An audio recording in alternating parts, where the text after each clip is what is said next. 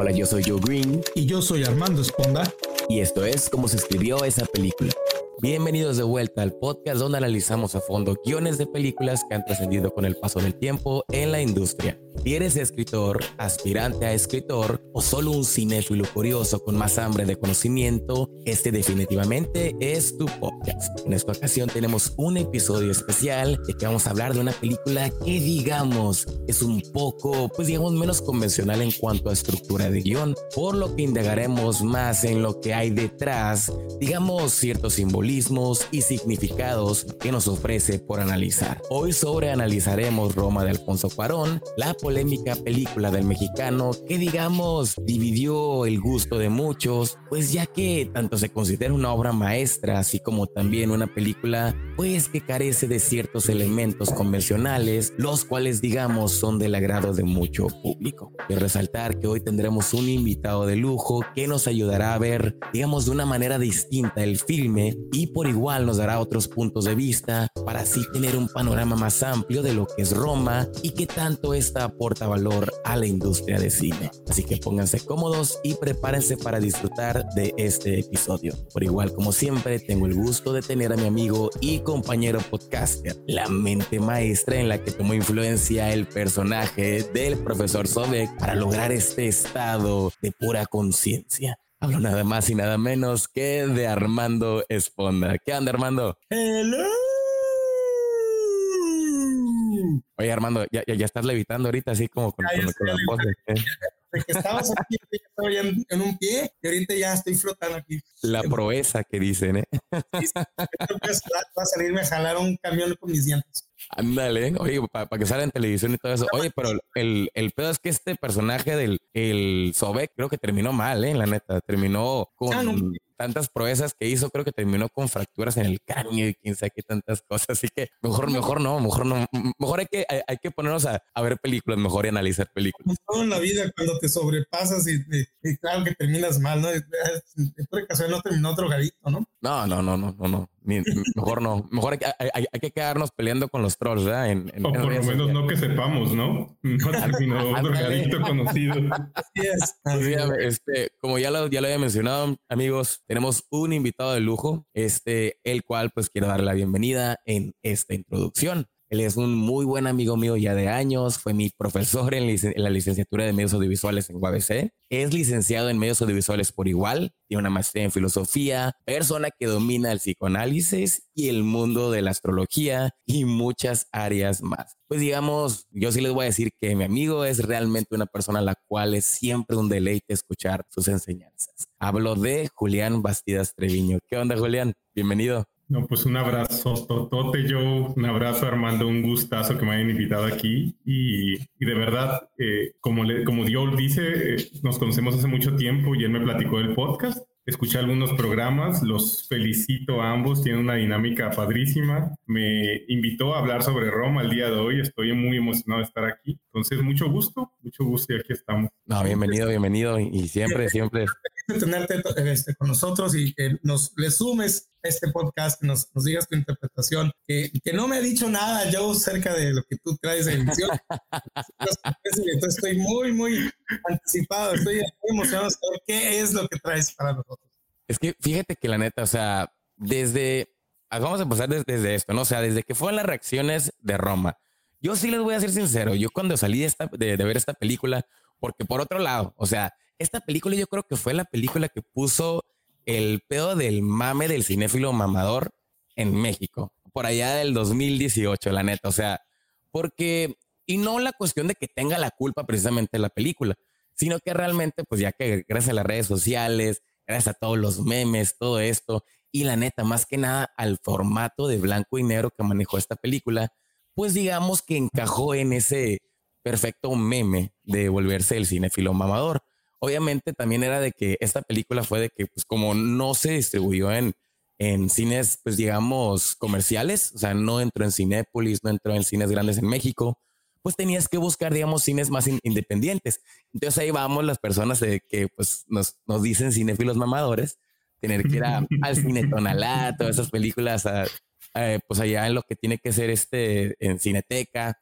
Pero, pues realmente, por ejemplo, nosotros que estamos en frontera acá en Mexicali, pues lo más cercano que tuvimos fue este, fue Tijuana. Entonces, a verla un cine, uno de los pocos cinemas independientes que, están en Tijuana. O sea, eh, eh, esta película era o el cine de Tonalá o tener que ir a, a, cruzar a Estados Unidos, pero ya está hablando de que Los Ángeles y ciertos lugares, porque la neta también fue limitada las, los screenings. Entonces, yo después de, terminar de ver esta película, me acuerdo que tuve un, no debate, sino que una plática con, con Julián en el hecho de que a mí, sinceramente, desde la, del punto de vista como de, de, de análisis de guion, a mí esta película se me hace muy carente de, de, las convenciones. O sea, número uno, es una película anti-plot. O sea, esta película, podemos decir que no tiene un plot, o sea, convencional, de, comparándola con películas ya eh, hollywoodenses, blockbusters, todo esto que se enfocan más en un evento más que en lo que puedan, digamos, las secuencias de crecimiento que tiene un personaje. Entonces, este, yo desde ese punto de vista dije, oye, pues Roma no es lo que me habían pintado, porque también, obviamente, eh, creo que también tenemos que hablar de este detalle de que las películas ahora se inflan demasiado con los festivales.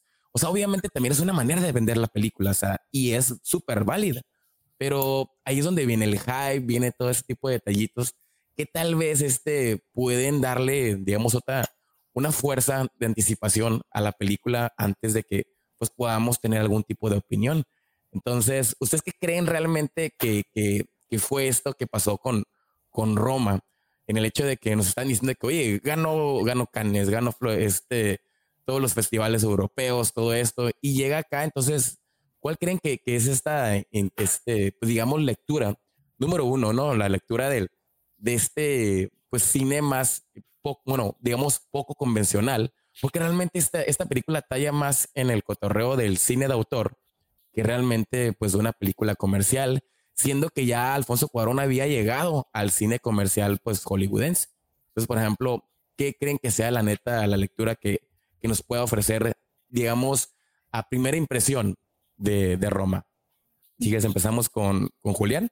Sí, empezamos con Julián, vamos con Julián.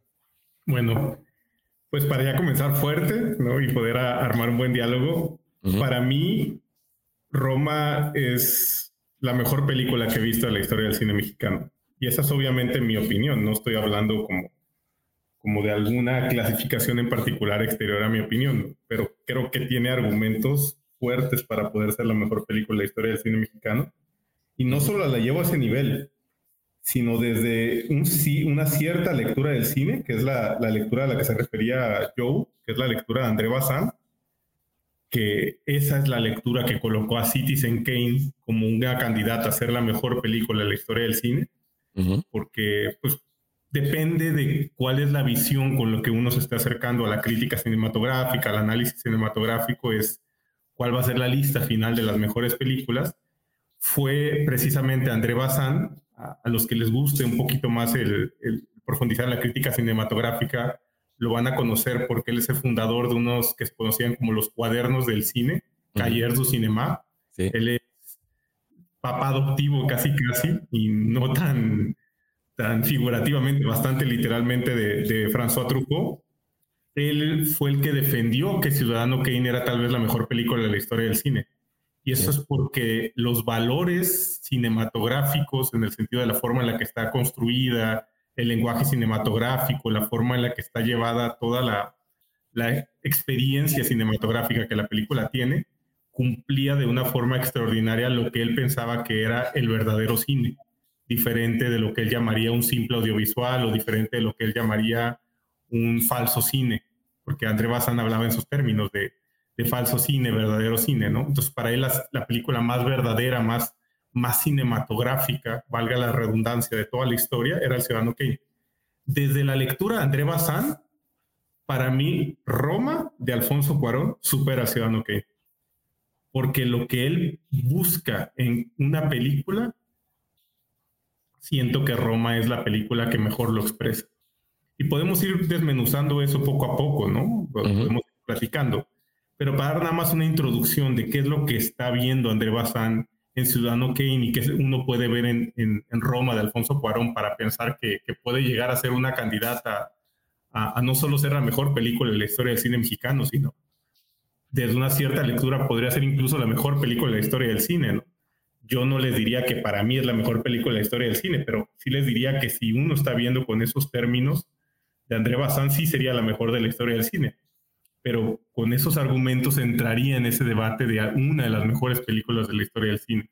Entonces, uno, así nada más para dar una introducción a cuál podría ser uno de esos, esas visiones que André Bazin tiene, que, que lleva a, ese nivel extraordinario Roma de, de Alfonso Cuarón, es que él busca que una película te genere una experiencia cinematográfica de tal forma que en lugar de ser una película, sea un millón de películas.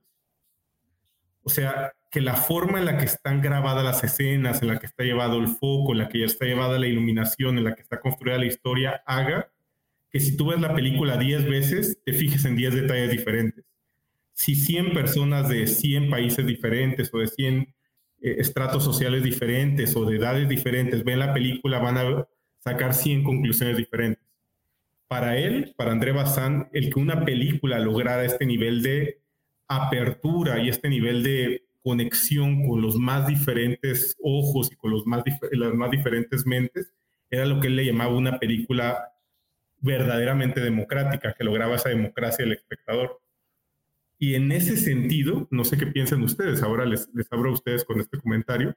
Yo cuando hablo con personas de todo tipo, porque me tocó incluso ya lo podemos platicar más adelante, me tocó colocar esta película en un cineclub en una universidad indígena en Jaltepec de Candoyoc. Entonces teníamos en la universidad indígena alumnos de diferentes partes este, del país, teníamos también unos profesores que venían de la Ciudad de México, estábamos un amigo de Guadalajara y yo de Mexicali.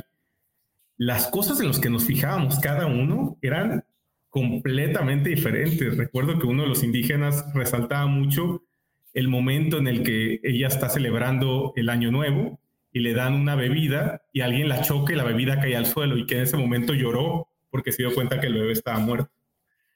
Yo no me había fijado en ese detalle, a mí se me había pasado el largo el detalle, pero, pero sí es cierto, ¿no? Está ese detalle ahí y para él estaba seguro que Cuarón lo hizo de propósito para decir que había un mal, un mal augurio rondando encima del bebé para mí, por ejemplo, la bola de fútbol desinflada en el patio me marcó porque eso conectó muy profundamente con una visión que yo tengo de, de la vida, de mi subjetividad. Pero con esto no sé qué, pensarían ustedes. Les abro a ustedes la, la, palabra. Yo, Armando. Yo, estaba diciendo, le estaba comentando a, a, Joe que esta película yo no la alcancé a ver en cine. Eh, yo, la, yo la vi, pues como salió en Netflix, eh, la vi en mi casa. La vi en mi casa, pero la tuve, eh, tuve la, eh, pues, la, dicha de, de, poderla ver al lado de mis padres que vivieron durante ese tiempo en la Ciudad de México. Entonces traía un audio track bastante interesante, yo que me dieron muchos, muchos detrás de, es, por ejemplo, que pasaba una cuadra y mi papá me puede decir, esa cuadra en México era muy importante porque todos los jóvenes a tal hora salían. Entonces, era interesante que, que yo tendría este audio track, pero después que ya la vi, que la pude ver solo, lo que me encantaba de esta película es que Alfonso Cuarón deja deja que, el ambiente fue, sea el que te está dando la historia. Es decir, el, personaje principal, se lo comentaba a Green, para mí se me hace como, como una especie de analogía entre la historia de, de lo que es Ulises, ¿no? Entre lo que es la, eh, la, esta, esta, secuela de, de, de, Troya, en donde eh, él, ella está como perdida a través de todos los grandes sucesos que están pasando en su vida. Es decir, el hecho que está embarazada es uno de muchos más sucesos que ella tiene que sacar adelante y que eh, vamos viendo esta vida a través de sus ojos, ¿no? Esta grandes sucesos, es como, como una recopilación de grandes sucesos alrededor de ella y ella es eh, nuestros ojos, estamos viendo este mundo a través de sus ojos, pero a mí me encanta que, que Cuarón eh, se da esta posibilidad que justamente se da Netflix el hecho de poder es una película que es completamente opuesto a lo que muchas personas en el cine comercial están acostumbradas a ver y que permite que, la cámara se haga un poquito para atrás y que nos deje que el ambiente sea el que nos platica toda la historia. Todos los actores, todos los que están alrededor, la ciudad, el aroma que tiene, porque es algo increíble. Esta película tiene para mí un aroma, se, la puedes oler, pues, todo lo que está alrededor de ella te da una sensación de olor que te da, te hace, se manifiesta dentro de la historia constantemente. Entonces, es una película que sí te abraza y que te hace eh, tenerte que poner en, los pies de lo que era la Ciudad de México en ese tiempo. Entonces, este, los sucesos que, que, habla Julián, a mí también se me hacen muy interesantes porque, digo, son cosas que, que Cuarón va poniendo en la pantalla que a lo mejor a primera vez no lo estás viendo o que requieres que justamente ser una persona, en el caso, yo también soy una persona que veo muchos símbolos en muchas cosas, ¿no? Si la, pelota está ponchada o si está a un lado o si está enmarcada. Yo, yo supe que, o me entendí que esta película iba a ser muy, muy distinta desde el momento que vi el primer tráiler de ella. ¿Te acuerdas que el tráiler es completamente, es algo completamente bien eh, extraño porque es la cámara puesta sobre, es decir, tú estás viendo el, patio, alguien lo está barriendo y lo están barriendo con agua, este, con la escoba y, no ves nada más que escuchas, escuchas la escoba, escuchas el, este, el jabón y de repente estás escuchando este avión y cuando, cuando llega a, a, ver el agua, caer el agua, el reflejo de esa agua te da el hecho de puedes ver el avión, ¿no? Está justamente cruzando. Este, y todo eso habla de, que Alfonso Cuarón tuvo que haber armado esta escena de una manera muy especial porque ¿cómo vas a controlar el vuelo del avión? ¿No? No. Y que se vuelve un leitmotiv, ¿no? De la historia, el avión permanentemente, ¿no? Exactamente. Es, eh, y entonces vemos muchas películas que, hacen este tipo de, simbolismos, pero también toda la manera como la graba, digo, el personaje de, de Yaricia me encanta porque ella en, su físico trae mucha paz, en su cara trae mucha paz, pero detrás de esos ojos, detrás de, esa paz, hay una explosión increíble que está queriendo salir, pero que ella misma no entiende cómo lo puede sacar, ¿no? Y, poco a poco cada uno de los sucesos que van pasando la van, la van moviendo hacia ciertos lugares que al final terminan en este último encuadre que es, yo creo que es la única parte que tiene plot, ¿no? De la película, hace que ella explote y que por fin saque afuera todo eso que ha estado arrastrando durante todo el filme. Y cuando ella lo hace, el espectador también lo puede hacer. Sí. Fíjate que, por ejemplo, o sea, ahorita para complementar y por igual es este, también cuestionar, o sea, no de mala manera, no lo, lo que acaban de comentar. O sea, yo cuando veo una película que la neta es efectista en el sentido de que, este, como que en cierto punto te quiere hacer sentir cosas. O sea, yo, por ejemplo, cuando veo, cuando un director convencional, o sea, un Christopher Nolan, alguien así, te pone el, te hace, te pone cierta música de Hans Zimmer, todo eso porque te quiere hacer llorar. Para mí eso es, eso es en cierto punto, pues, digamos, trampa. O sea, y, y, no quiero decir que, que, sea trampa lo que está haciendo Alfonso Cuarón, porque hay de maneras, hay maneras de, de aplicar las cosas como este sentido de efectista. A lo que me refiero de que esta película es efectista es de que trata de, en cierto punto, hacerte sentir esa nostalgia, trata de, hacerte ver, o sea, cómo era el mundo en ese momento, porque siento que se enfoca más en lo que es el ambiente, en lo que es la atmósfera, que realmente en lo que hemos hablado de cómo construir una historia, pues digamos, más sustancial desde los puntos de vista convencionales. Entonces, siento que esta película sí este, se da el tiempo de mostrarte el, ah, que ahí viene el de los camotes, que el clásico ruido, que viene la banda de guerra y todas esas cosas. Y uno que es cuando es mexicano, o sea, porque nosotros que somos mexicanos, entendemos todos esos detallitos y nos causa ese, ese detalle de que, ah, o sea, le da un valor extra a la película porque nos conectamos con esa cosa. A lo que voy es de que, por ejemplo, o sea, una persona fuera de, lo, de las convenciones de todos estos conocimientos que tenemos los mexicanos que nos puede ofrecer la película, ¿qué tanto creen que tenga, que genere un vínculo con, con, lo que es Roma? O sea, con lo, con lo que es este, con lo que te ofrece Cuarón. Julián. Yo creo que en ese sentido regresaría a lo que decía que, que va a dialogar con, con lo que ya da subjetividad o la forma de ver el mundo y vivirlo de cada uno. O sea, si alguien vivió en la colonia Roma, porque a mí no me tocó verla directamente con mi mamá, sino comentarla, y mi mamá vivió también en la colonia Roma, más o menos por esos años, un poquito, unos siete, ocho años después. Ella me decía lo mismo, ¿no? O sea, me, me, daba muchos detalles como, de, comentarios interiores de gente que vivió ahí, que cómo te confirmaba que eso se veía demasiado realista, ¿no? O sea, que realmente era como un documental ultra realista de lo que fue la colonia Roma en, esa época, lo que era la Ciudad de México en los 70 Pero si uno está viviéndola, por ejemplo, como un joven indígena de 18 años en el 2018, que no tiene nada que ver con la Colombia Roma, de los 70, existe un diálogo que también se genera con, con esta película. Julián también tiene un diálogo que genera con esta película. Pero para, para aterrizar más el comentario, una de las genialidades que, que veo en, en, Roma muy transparentemente con respecto a esto es que, por ejemplo, tal vez no tenga un plot en el que se centre la película, pero logra unos detalles de delicadeza, digamos, en la cuestión de la escritura que a mí me parecen absurdos. Por ejemplo, la película te abre dos dimensiones que están dialogando y que están confrontándose todo el tiempo. Tienes la visión occidental mexicana de lo que llamaría Bonfil Batalla el, el, el México, digamos, más occidental, el México más urbano, y tienes la visión del México profundo que viene más del mundo indígena.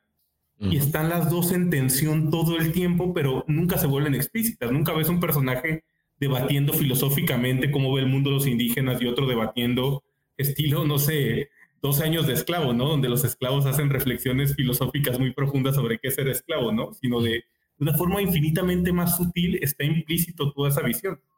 Por ejemplo, lo que decíamos de se rompe una jarra y se rompe la jarra y, mi alumno de 18 años se asusta porque ya sabe que el bebé va a estar muerto. Yo ni idea me daba cuenta de eso. Cuando vi la cuestión de que entran este, estos, digamos, cazadores de estudiantes, estos los, halcones. Escenarios. Sí, los halcones, ¿no? Que son tal cual los halcones. Muchas gracias por, por la palabra, este Armando al, a la tienda donde está este, el personaje de Cleo junto con la abuela y demás, yo juré que iba a perder al bebé por el susto y el, y el efecto hormonal y el efecto emocional que iba a tener esta experiencia. Pero cuando uno llega al final de la película, el personaje de Cleo dice que perdió al bebé porque ella no lo quería. Entonces los occidentales o la visión más occidental ve un problema médico generado por un exceso de emociones la visión más indígena ve un castigo por no estar bien, eh, bien recibiendo al bebé en tus emociones y en tu forma de estarlo sintiendo por dentro de ti. ¿Y cuál de las dos visiones es la que quiso reflejar Cuarón? Creo que las dos. Hace las dos.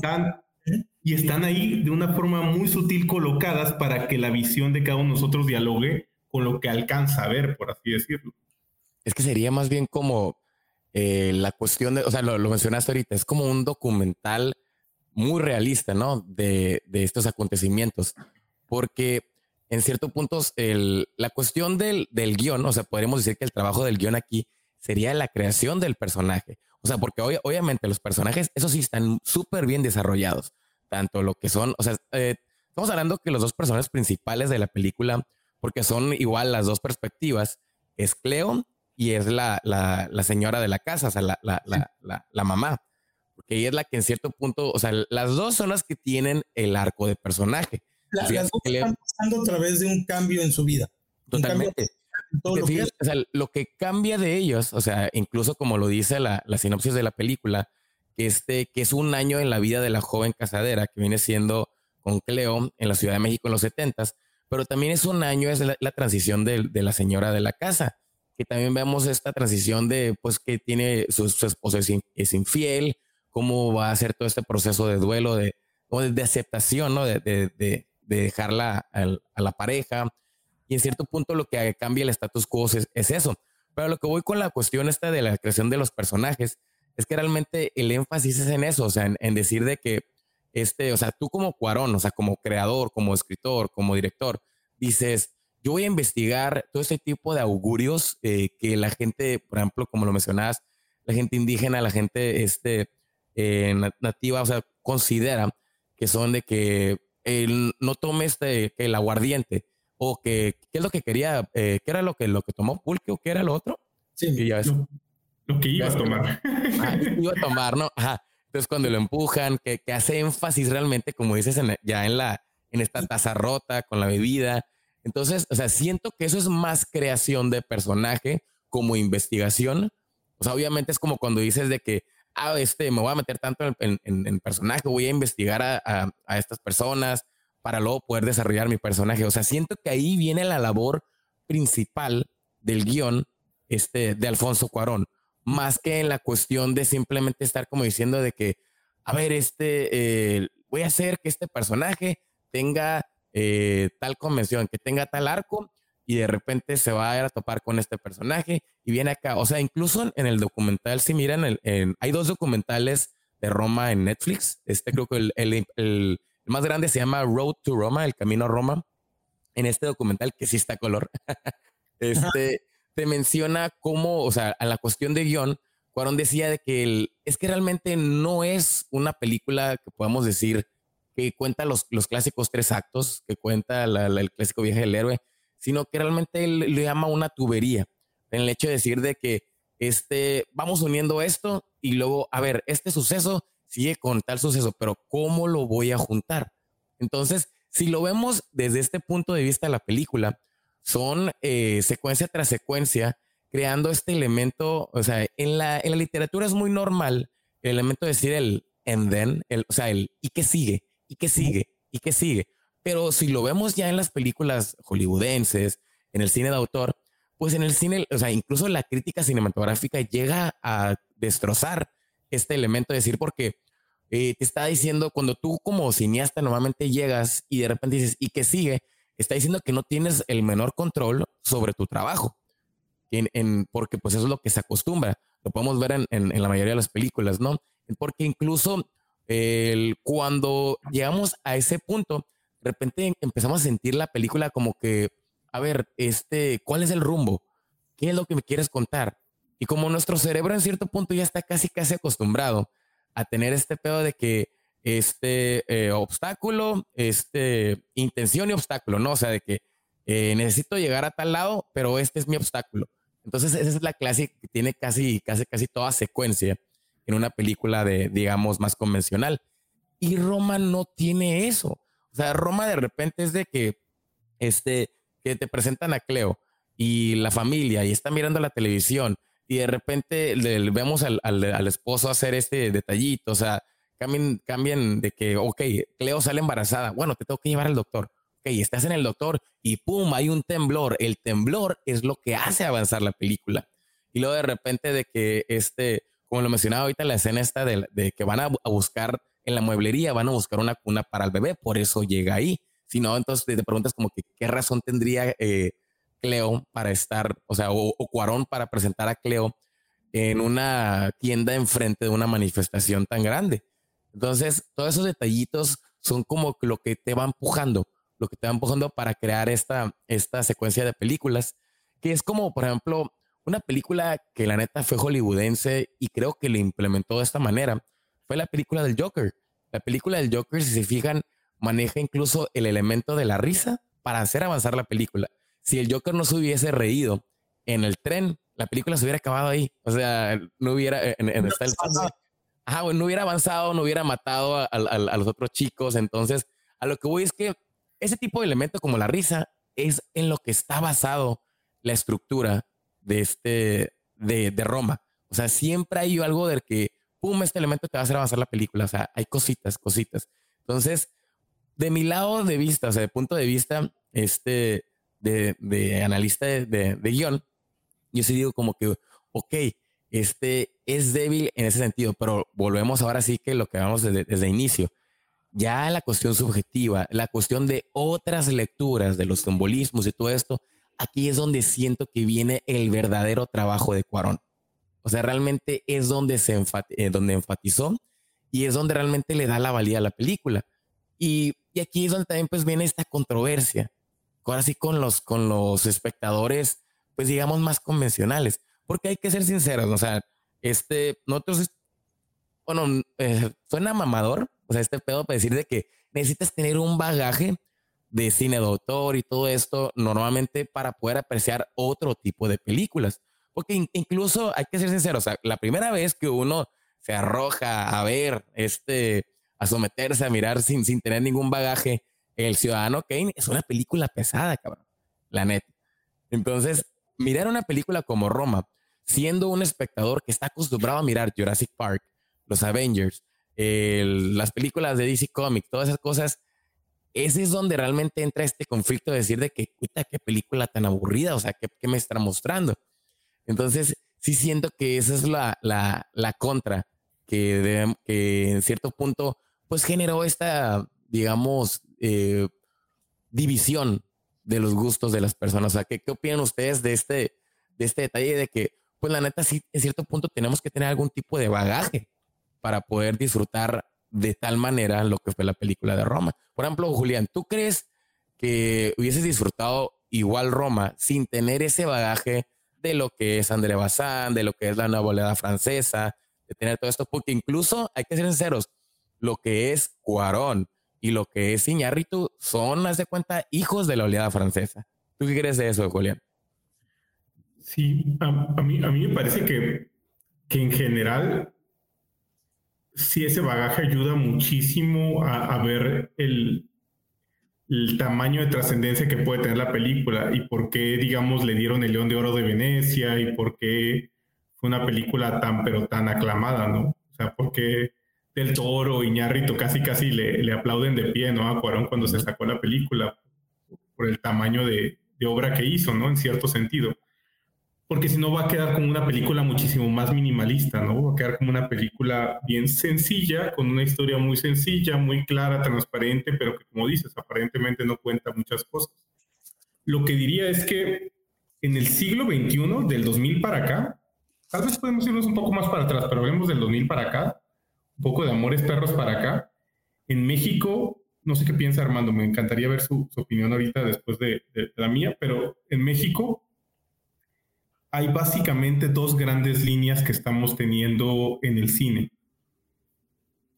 Una es un cine que se quiere volver comercial y que quiere generar una industria cinematográfica con peor o mejor, digamos, éxito, con mejor éxito, por ejemplo, nosotros los nobles, peor éxito, mil ejemplos que ustedes se podrán recordar que no vale ni siquiera la pena recordar, ¿no? Pero que es una industria que está generando, tratando de generar películas muy rentables, generar un público que, que, que le saque espectadores a los Avengers o que le saque espectadores por lo menos a, a algunas de las películas hollywoodenses que están en pantalla.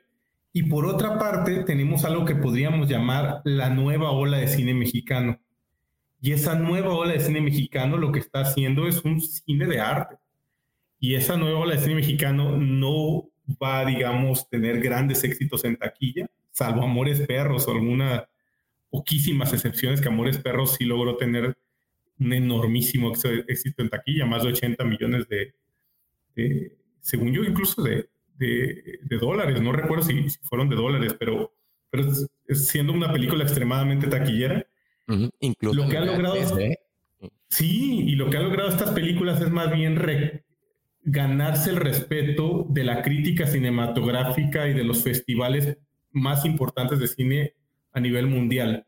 Llámese Rotterdam, llámese Venecia, llámese Berlín, llámese Cannes. O sea, esta nueva ola de cine mexicano, en estos 24 años, hemos ganado todos los premios que ustedes se imaginen y varias veces mejor director, hemos ganado mejor película, mejor fotografía, mejor guion, depende del festival del que estemos hablando. Y a ese nivel, en, ese, en esa, digamos, nueva ola de cine mexicano, en esa pretensión muchísimo más de hacer un cine de arte, un cine que está generando una industria audiovisual aquí en, México, es donde creo que encaja la película de Roma. Estoy de, estoy de acuerdo, completamente. Yo creo que, inclusive, yo te puedo decir que Amores Perros y este, es, es de la excepción que confirma la regla. de esas pocas que era un filme, un filme que es de arte, tuvo un golpe muy fuerte, pero más que todo porque yo creo que verdaderamente es que ya, ahora sí, ya no recuerdo, dicen que como, como el huevo y la gallina, yo no sé si llegó a tener, fue, fue muy famosa porque estaba nominada como mejor película extranjera, peleando contra el tigre y el dragón de, China, este, o si fue al revés, es decir, primero se volvió famosa y luego este, se dio la suma de que también quedó nominada como mejor película extranjera.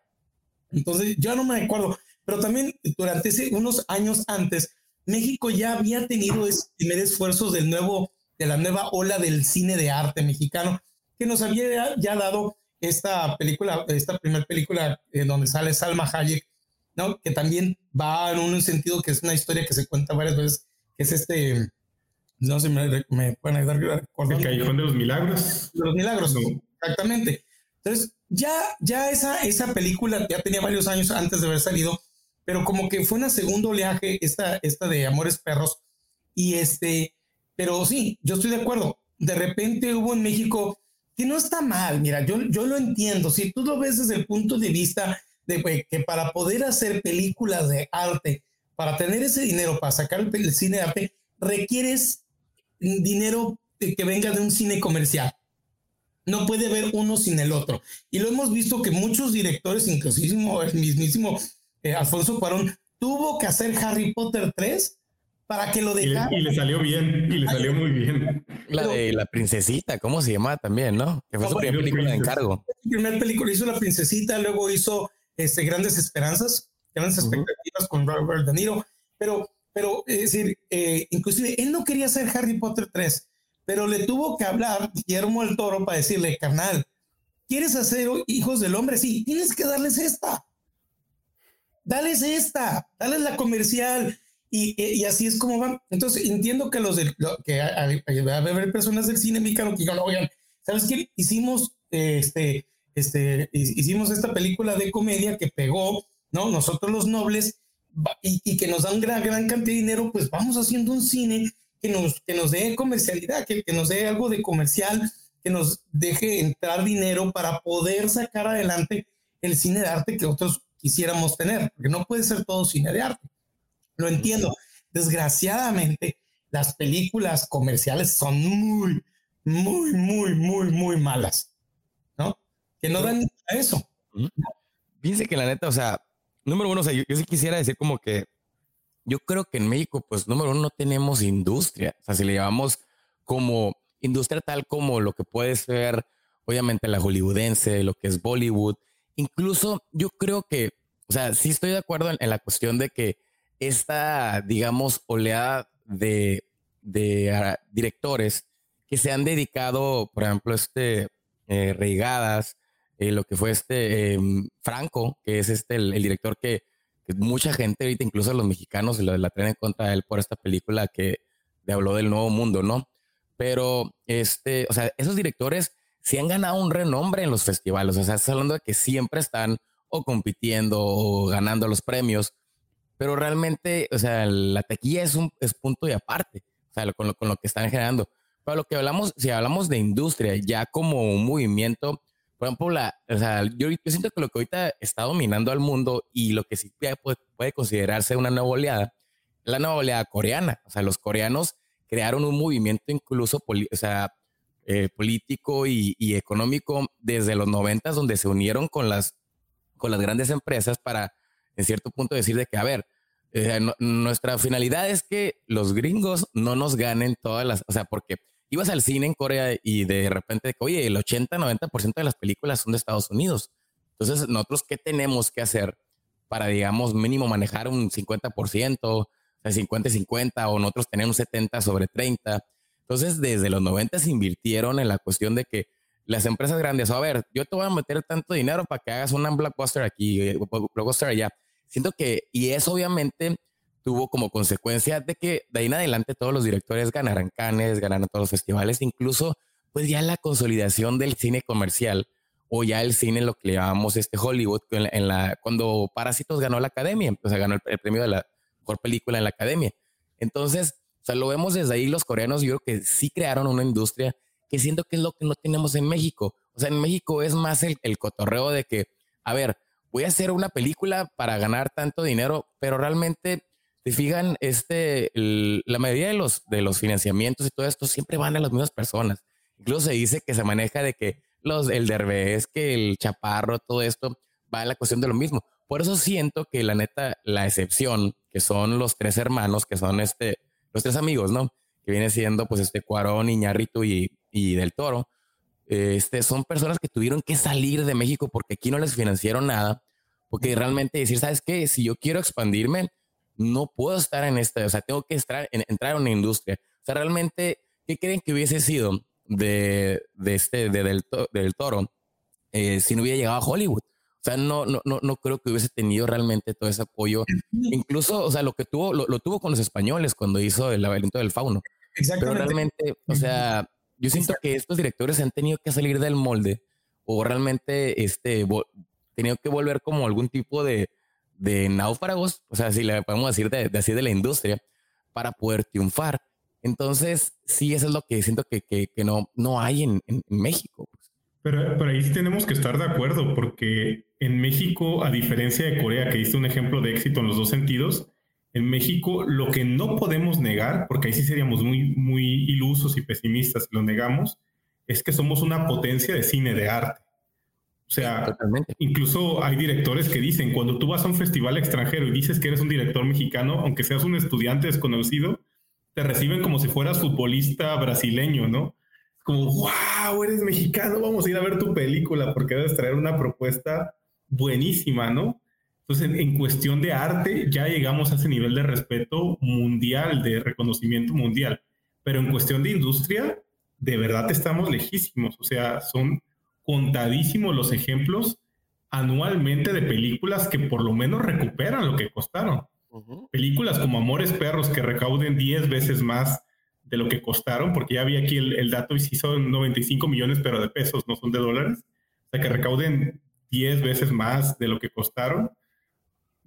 Habrá que 5 en los últimos 20 años, ni siquiera me las sé de cabezas, ¿no? Entonces, hay una distancia demasiado grande, diferente a lo que está pasando en Argentina, diferente a lo que está pasando en Brasil, si queremos hablar de ejemplos más latinoamericanos, donde también se está generando un cine comercial que puede valer mucho la pena, no solo un cine de arte. Pero eso no demerita el cine de arte. No, no, claro que no. Es pero, pero, se fijan, la cuestión del cine de autor y más que nada el cine mexicano, yo siento lo que, lo que falta en la cuestión de guion en México es el dominio de los géneros. O sea, porque realmente cuando solemos ver este tipo de películas, son películas que entran en una valía más fuera de las convenciones. O sea, y es totalmente válido también.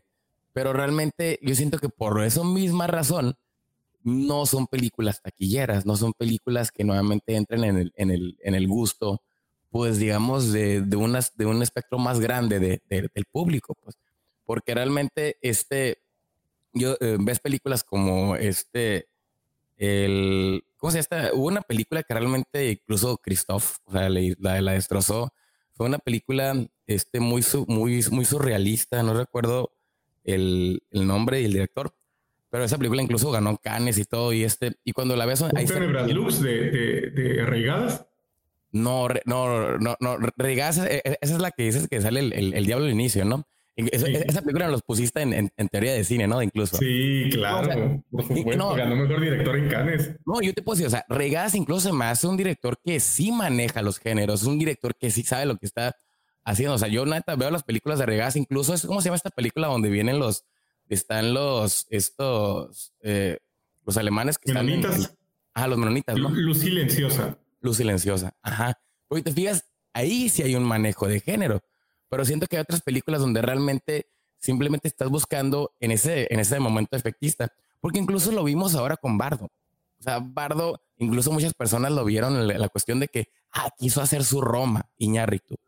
Pero entonces, este, ¿qué tanto es lo que, lo que eh, digamos, proponen ya en la cuestión de, de, de, un cine comercial o de un cine, pues digamos, de storytelling, lo que es el cine mexicano? Pero ahí tendríamos que decir que más que su Roma quiso hacer su ocho y medio. Exactamente. Sí, sí. aquí también la neta, o sea, Roma tiene muchos elementos, o sea, yo hay que hablarlo, tiene elementos de, de, de este, de Truffaut, del cine, o sea, hay una referencia inmediata de los 400 golpes cuando viene, pero, este, que van saliendo del cine y se encuentran al papá, ¿no? O sea, que no, no es mi papá, porque si, si se acuerdan en la película de los 400 golpes, ¿Sí? Este, cuando el niño se fuga y se encuentra la mamá siendo infiel, es como que mejor tratan de ignorarse, ¿no? Como que, ah, no la vi, no la vi, no es ella, no es ella acá. O sea, pero, y obviamente también este Cuarón pues maneja sus, referencias, este, también de, de este, del arte, ¿no? Lo que es la pietad. La diferencia entre, rápidamente, entre Roma y, y Bardo es que, digo, Roma permite, eh, Roma deja que el ambiente hable, mientras que Bardo es, son monólogos, carnal. Es monólogo tras monólogo tras monólogo tras monólogo. Llega un momento y dices, ah, cállate, carnal. Es, cada escena es el monólogo de alguien. Y por eso es que se siente tan, tan, este, tan, tan sangrona la película. Yo le pero, pero, pero, en ese sentido, no sé qué piensas, Armando. Me parece que Bardo dialoga más con ocho y medio y Roma, muy en un juego muy cinematográfico, dialoga con Roma, Roma ciudad abierta de. Sí, pues eso. El, digo, me voy más a. El neorrealismo, ¿no? Pues incluso decir que era más como neorrealista, ¿no? La película, ¿no? Sí, total. yo siento que, que, respeta más el show don't tell, eh, eh, que, que en Bardo. En Bardo es, tienes que exponer todo alguien tiene que estarte explicando toda la situación o que alguien tiene que, por ejemplo, lo que sucede en, el, en una de las primeras escenas, que es este, justamente cuando se ve con el, con el representante del gobierno de Estados Unidos y que le tiene que contar la historia de los niños héroes para que lo veas. Y te dices, bueno, pues sí, ya te lo tuvo que exponer todo, ¿no? Entonces, yo siento que Cuarón en Roma tú tiene justamente esa, esa delicadeza de, me voy a callar la boca y voy a dejar que el resto de, lo que está sucediendo hable por mí, ¿no? Y, lo hace muy, es decir, tenemos, tenemos que entender que él escogió todo, ¿no? Decir, desde los ángulos, la toma, el guion, hasta lo que trae impuesta la gente, pero él está controlando tanto también que está dejando que la película en sí misma te comunique tantas miles de cosas y eso es lo que a mí se me hace que es más bonito que, que si, si, nos vamos comparando Bardo con, con Roma. Por eso no, no, no, era su Roma, era otra cosa. Este, en cuanto al sentido del cine de arte, yo creo que sí, cuando el mexicano, cuando los mexicanos se ponen a trabajar a sobre, quiero que mi película exprese, son muy buenos para expresar este tipo de, cine de arte. El problema que tiene México y que siempre lo ha tenido, y no solamente en la industria del cine, sino que también en mi tesis lo puse yo en la industria del cómic, es que el mexicano no sabe hacer equipo. No tenemos un no tenemos estudios en México. ¿no? En, Estados Unidos y en, en Corea y tienen estudios y los estudios son los que promueven y trabajan y distribuyen y hacen todo para que el director saque adelante su película. Es de ahí de donde sale el dinero. México no tiene estudios, no tiene una promotora, no tiene alguien que, que estos son los, los cines, las películas que vamos a hacer este año. Con, este, con esto vamos a liderar y esta acá, esta es nuestra película de arte, carnal. No, todas estas están beneficiando o están sacando dinero para que esta se pague. De hecho, incluso, o sea, Roma pertenece a esta como zona de Netflix donde, si se fijan, Netflix eh, al año le dedica a una película de, cine de autor, le dedica todo el presupuesto, o sea, casi casi cartera abierta. Este, lo, fue con Roma para, para ganar los que son las, los premios, ¿no? O sea, digamos, Netflix lo que busca en cierto punto es ganar un, un, Oscar con este tipo de, de, películas. Lo hizo con Roma, luego lo hizo con Irishman. Entonces, o sea, ahora lo acaba de hacer con la película de Maestro, siguen con, ese, con esa subdivisión. Pero sí, o sea, sí realmente, o sea, siento que no hay precisamente esa, ese tipo de, de, de, pues digamos, de apoyo, o podemos decir visión de, de, esa manera. Yo diría que más visión, no tanto apoyo, no hay visión. Y lo, y lo, con los cómics, es decir, cuando, el cómic mexicano empezó a salir adelante, porque también tiene su tapa de oro, lo mismo pasó. Eran, eran el autor que hacía la familia Burrón y el autor que hacía Condorito y la cada quien rascándose con sus propias uñas, ¿no? El que hacía los super sabios, que era increíble que lo sacara cada 15 días, ¿no? Pero ¿qué pasó? Que no hubo un estudio como se hicieron en Estados Unidos, que se hicieron Marvel y DC y que esos ya eran editoriales grandes. En México no hubo defensa. Entonces, ¿qué pasó? cuando el autor ya se le acaban las pilas o se le acaba el dinero, ahí se va. Y por eso también Alfonso Cuarón, Guillermo del Toro y, González Iñárritu deciden largarse de México, porque pues no hay, no hay de dónde saquen el dinero. O sea, por ejemplo, ¿ustedes creen que, que ya este, que por ejemplo Cuarón, Iñárritu, del Toro, este, ya sigan eh, produciendo este tipo de películas, eh, digamos, de este tipo de visión o realmente seguir buscando lo que es la, eh, pues todavía participar en Hollywood con una película más rentable. ¿Cómo creen de esa manera? Bueno, pues, pues Guillermo del Toro está produciendo Frankenstein, ¿eh? Sí, no, no, es que, o sea, yo, siento que el Toro se sale del molde de los otros dos porque Guillermo del Toro sí es más fanático de lo convencional hollywoodense, la neta. O sea, Incluso él, eh, en, en, Hollywood es considerado una eminencia en cuanto a eh, y, el, como historiador, ¿eh? O sea, ah, no. documentales y todo esto. Los por, por, eso, Guillermo el Toro es rentable. Es rentable. por eso lo mencionaba.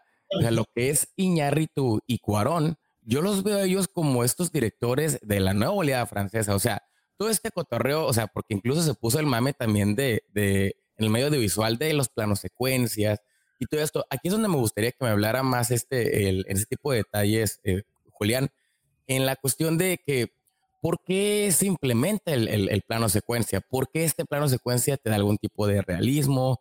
¿Por qué? Porque incluso lo, lo que es la novela francesa es muy importante para lo que es la historia del cine, porque realmente nos dieron, digamos, esta nueva perspectiva de lo que venía siendo el montaje, de lo que venía siendo el significado, los, lo, lo subjetivo de las películas.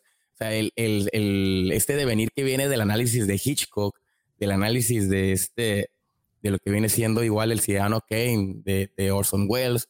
O sea, ¿qué es lo que representa este tipo de, pues, de visión realista? ¿Qué fin de cuentas es la que Iñárritu este, y, y Cuarón pues le ha permitido en cierto punto pues también ganar y conquistar Hollywood? Porque hay que ser sincero, o sea, eh, todo este cotorreo de lo que, incluso lo que representó luego la película esta de Birdman. O sea, Birdman, la neta, o sea, esa película incluso se ganó tanto la cuestión crítica como la comercial por la cuestión técnica. O sea, la gente miraba de Roma, digo, miraba Birdman y decía, no mames, es una película, que no hay cortes, cabrón.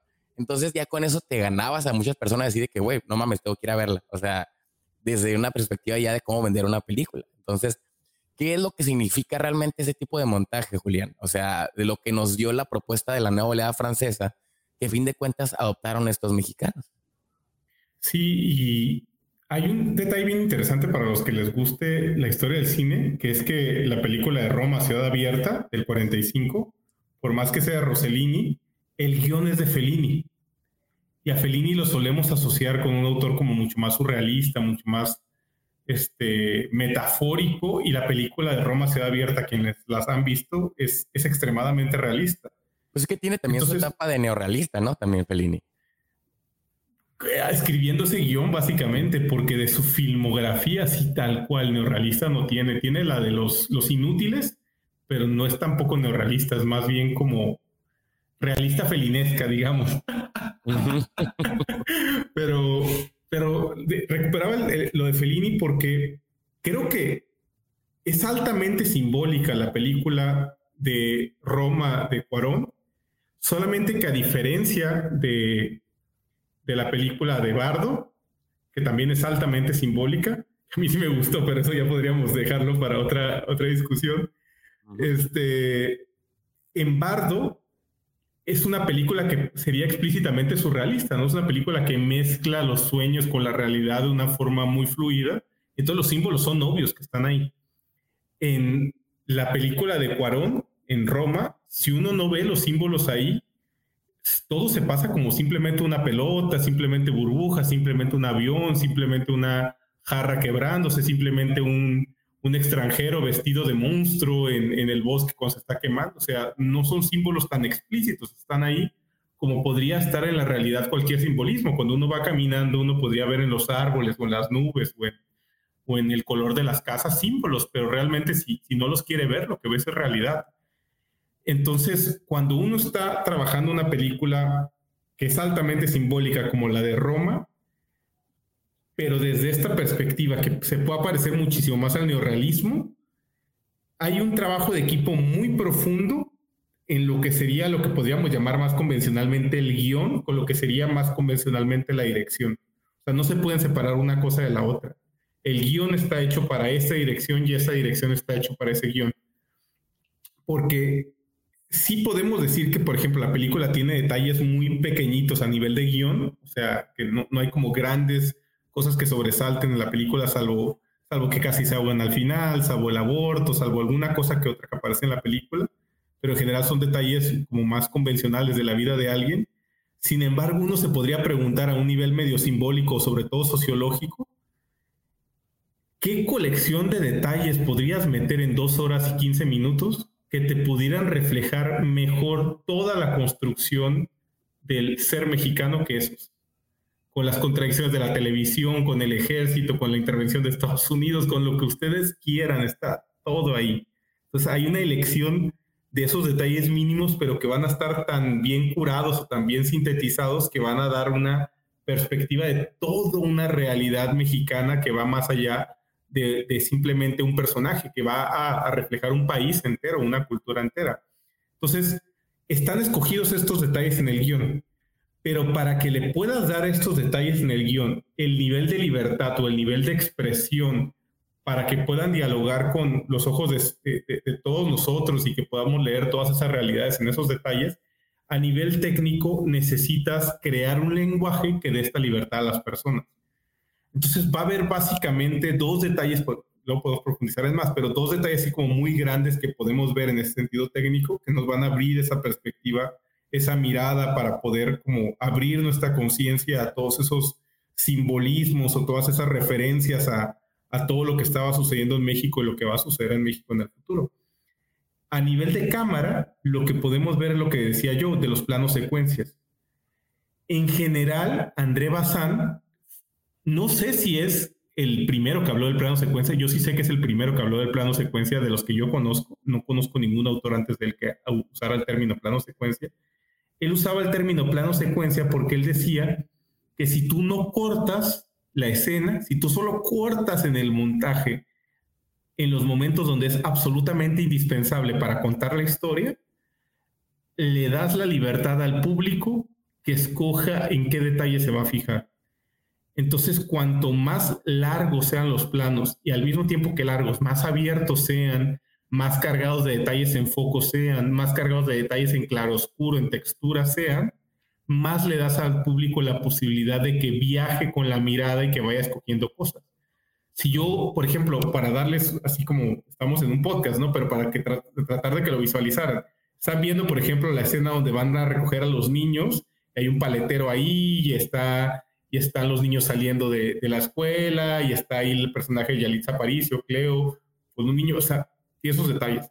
Si la contaran de una forma más convencional, harían corte A, la nieve, corte A, la cara del paletero, corte A, un niño llorando, corte A, otro niño llorando, corte A, otro niño llorando. Entonces, habría una secuencia de cosas que van a ver siempre en esa escena. Si yo en lugar de hacerles todos esos cortes, dejo nada más una escena abierta y muevo discretamente la cámara para tratar de mostrarles toda esa realidad, un día que vean la película se van a fijar en el paletero y cómo está negociando. Otro día se van a fijar en uno de los niños llorando. Otro día se van a fijar en las caras que hace Cleo. Otro día se van a fijar. O sea, si ustedes ven cinco veces la película, cinco detalles diferentes se van a clavar en esa misma escena. Y esa es una de las posibilidades que da el plano secuencia. Entonces, a nivel de cámara, el tender a hacer planos secuencias y escenas, digamos, de, de, planos generales o planos más grandes, lo que le permite al público es la posibilidad de fijarse en diferentes detalles y escoger en qué detalle se va a fijar de forma más libre. Y lo, el segundo detalle técnico que tiene Roma, que podemos comentar también aquí, que, es muy sutil del guion, pero que también tiene todo que ver con, con esta propuesta que está haciendo el autor, que, aparece en el guion, pero que, que, no es tan convencional desde la narrativa, es que existe como un, una inmersividad enormísima, como casi a nivel de 4D, que se hace con el sonido. O sea, uno está dentro de la casa y está escuchando unos perros en el fondo, está escuchando un paletero de la otra parte, está escuchando el, ejército en otra parte, está escuchando niños jugando en otra parte. Y cuando lo escucha uno, sobre todo en, yo no me tocó verlo en una sala de cine, pero si lo escucho uno en, en un cuarto que tenga un sonido bueno con 5.1 o incluso mejores, es muy curioso cómo en, en, 3D o en 4D está el sonido girando alrededor de nosotros, abriendo diferentes perspectivas de, de, sonidos que vienen de diferentes partes que ni siquiera aparecen en cámara. Y aunque en, en los 50 que André Bazán estaba escribiendo casi no se utilizaba el sonido como se utiliza el día de hoy, él ya hablaba de esa posibilidad que el sonido tenía.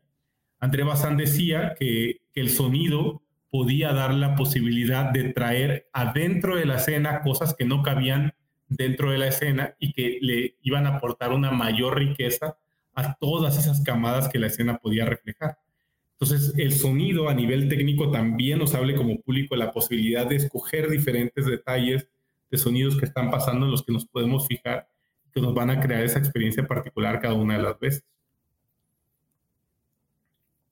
Sí, entonces, esa, el, en cierto punto, lo que podríamos decir que, que, que buscaba este, en cierto, es, es más realismo en, la cuestión del montaje, ¿no? O sea, de, por ejemplo, lo, lo, lo, lo comparas con el, con el montaje hollywoodense, que tú lo mencionabas incluso en, una, en una, clase de que el montaje hollywoodense puede ser como que eh, puedes grabar a dos personas en días distintos y, este, y luego truquearlo. O sea, es como el, el, el ejercicio este del, de, ¿cómo se llama? El, el, que, el, el que, el que... El efecto Kuleshov. El efecto Kuleshov, exactamente.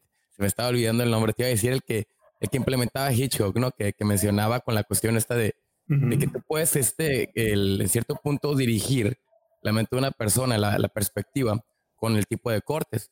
Entonces, este, lo que crea el, el, el, efecto del, de lo que viene siendo el plano secuencia, pues realmente darte algún tipo de inmersión también como espectador en lo que viene siendo este, el, la, la, la película. Entonces, sí siento que esos elementos, este, obviamente los implementan ya. Por eso, por eso digo que, que lo que son Cuarón y Iñárritu son hijos de lo que es la, la nueva oleada francesa en la cuestión del montaje, ¿no? Porque incluso esto lo ves a lo largo de su, su, cinematografía. O sea, lo vemos en Children of Men, lo vemos en este, incluso en las películas de Harry Potter. O sea, desde ahí vemos ya un tipo de montaje ya menos convencional. Y sí, o sea, este, a lo que voy con todo esto es de que este, ¿Cómo creen, la verdad, o sea, que, que esto pueda, digamos, eh, aportar en la cuestión de un guion o de una cuestión este, técnica, o sea, ya fuera de los simbolismos, este, por ejemplo, como la, lo que es la película de, de, de, de Roma, o ustedes creen que simplemente sea el hecho de que eh, no hay énfasis en ese tipo de detalles técnicos? Ah, no, yo, yo siento que lo, lo, que tiene es detalles técnicos. Es decir, yo, yo, otra cosa que también tiene Roma es que escoge, esconde muy bien sus momentos donde utiliza efectos especiales, porque sí, sí. los utiliza, pero los hace de tal manera que los esconde, que es para eso funciona el efecto especial. El efecto especial debería de esconderse y debería de ayudar a la escena, no, no debería de hacerle ruido, ¿no? Este, entonces, yo creo que está repleta de, de, de, maneras técnicas, pero es lo que yo comentaba la vez pasada, hace ratito. Yo creo que lo, lo que hace muy bien Cuarón es que controla todos los detalles de tal manera que, que no parecen, es decir, eh, lo, lo están desde quién pasa cruzando por la calle y qué traen puestos y cuáles son los sonidos que escuchas de la ciudad y cómo, cómo es el tráfico y qué carros son los que deberían de estar. Es decir, yo estoy seguro que él ha de haber estado controlando sobre, ah, sabes que es que este tipo de carro no se vendía en México en ese tiempo, carnal. ¿no? Sí. O, e, e, ese tipo de, de, claxon no se utilizaba. O no, el, el, el, por, por, más que simbolice en México el se venden con... Es decir, en ese tiempo no existía esa mujer, ¿eh? entonces no, no quiero escucharla a ella, ¿no? Es decir, vamos a controlar todos estos detalles para justamente que el, sea el mensaje más claro de lo, lo que quería poner en, en, en, detalle. Entonces, para mí es que es todo lo contrario. Creo que él tiene un ex excelente manejo de los detalles. Sí, pero sí. A, lo, a, lo, que me refería más que nada de la cuestión de, por ejemplo, o sea, nosotros allá hablando en un podcast de, de escritura de guion, uh -huh. el hecho de qué tanto le aporta esto, a, por ejemplo, a una persona que quiera, eh, digamos, escribir o estructurar una película a este estilo. O realmente podamos decir que esta es una película que es, digamos, la excepción, que en un punto donde el, la estructura del guion y todos esos elementos son como este, algo secundario. ¿O cómo la ven de esa manera? Es que lo que, lo que yo diría, cuando daba clases de guion, a mis alumnos lo que yo les decía es, ¿cuál es el tipo de película que quieres generar? ¿Cuál es el tipo de experiencia cinematográfica que quieres generar? ¿Qué, qué, es el tipo de resultado que quieres tener, porque si lo que quieres, por así decirlo, es generar una película basada en plot, obviamente el ritmo de una película como, como Roma te va a estorbar bastante, ¿no? O sea, vas a tener que escoger una otra forma de escribir, de dirigir la película para que puedas lograr ese resultado. Nada más complementando lo que decía Armando, que, de, los detalles técnicos, decía que, varias personas ahí de, de, Mexicali y de los alrededores estuvieron en la filmación y contaron, me contaron una de las personas que estaba trabajando en las locaciones del nivel de obsesividad que tenía Cuarón, incluso de cosas que no aparecen en la película. O sea, como la gente no sabía cómo iba a filmar la película, la misma gente que estaba en la producción decía que, por ejemplo, si tú entrabas en cualquiera de las oficinas que tú ves en la cámara, con trabajadores adentro, si la cámara decidía entrar a una de las oficinas y tú abrías los cajones, habría, había réplicas de las membretes de banco de los 70 de aquel banco que estaba puesto ahí. Y la cámara nunca entra, entonces todo ese trabajo de diseño de arte fue desperdiciado porque nunca apareció en cámara los dichosos membretes de banco que, hicieron para, para, para, esa escena, pero estaban ahí. O sea, si la cámara hubiera decidido entrar a explorar la parte adentro del banco, hubiera encontrado, digamos, este, un montón de, de, detalles de props hechos a la medida y perfectamente estructurados como una, este, algo hiperrealista, ¿no? O hiperrealista de los 70, ¿no? Pero y estoy seguro que lo que hacer el ambiente, ¿no? Que la gente se sintiera en ese ambiente. O sea, podemos decir que básicamente Roma es una experiencia más que nada, o sea, en la cuestión como, o sea, esto es como, como algún tipo de atracción en el sentido de decir de que tú cuando vas a ver esta película, tú vas a, a, someterte en cierto punto, o más bien a sumergirte en lo que era la, la, la visión los recuerdos de Alfonso Cuarón en cierto punto, ¿no? O sea, podemos verlo más de esa manera que en cierto punto como una convención, ¿no? O sea, lo que es este Roma. Sí, totalmente. Y como una forma de tratar de entender el punto donde México se volvió lo que es hoy en día. O sea, no es un recuerdo aleatorio, es un recuerdo que, nos trata de explicar cómo llegamos a donde estamos el día de hoy.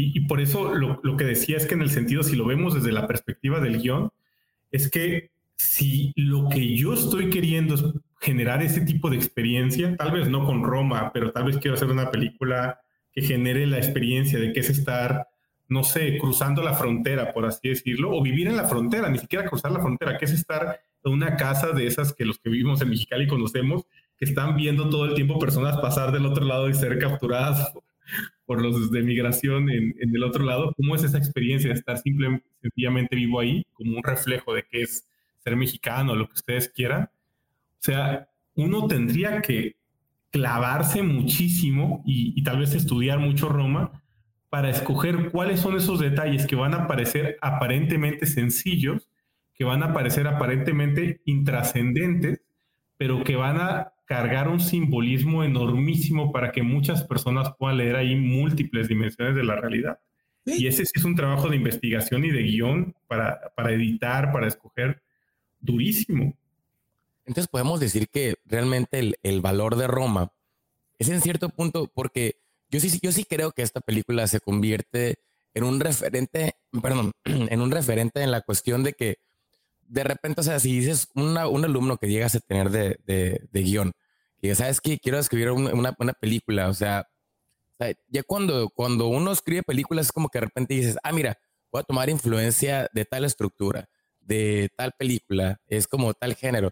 Entonces yo siento que Roma sí se está volviendo ese tipo de, de referente en la cuestión de que yo quiero contar una historia de mi infancia en tal lugar, tal vez no en México, pero en Argentina, entonces a lo mejor dices, voy a hacer algo como Roma, en la cuestión de que, pues tal vez este millón sea igual, o sea, una sucesión de simplemente de eventos, pero lo que trate de, de, de, explicar, pues sea algo más subjetivo. Entonces, a lo que voy diciendo que el, valor de esta película es que se convirtió en eso. O sea, como, como tú lo has mencionado, ahorita lo, lo, que estamos hablando de Bardo, de repente mencionaste de que es que quiero ser un ocho y medio. O sea, Incluso ya muchas películas en Hollywood han querido ser ocho y medio. A lo que voy es con eso es de que esta película se volvió realmente en ese tipo de referentes. Pues, o sea, de aquí en adelante vas a decir, ah, es que esta película es como Roma.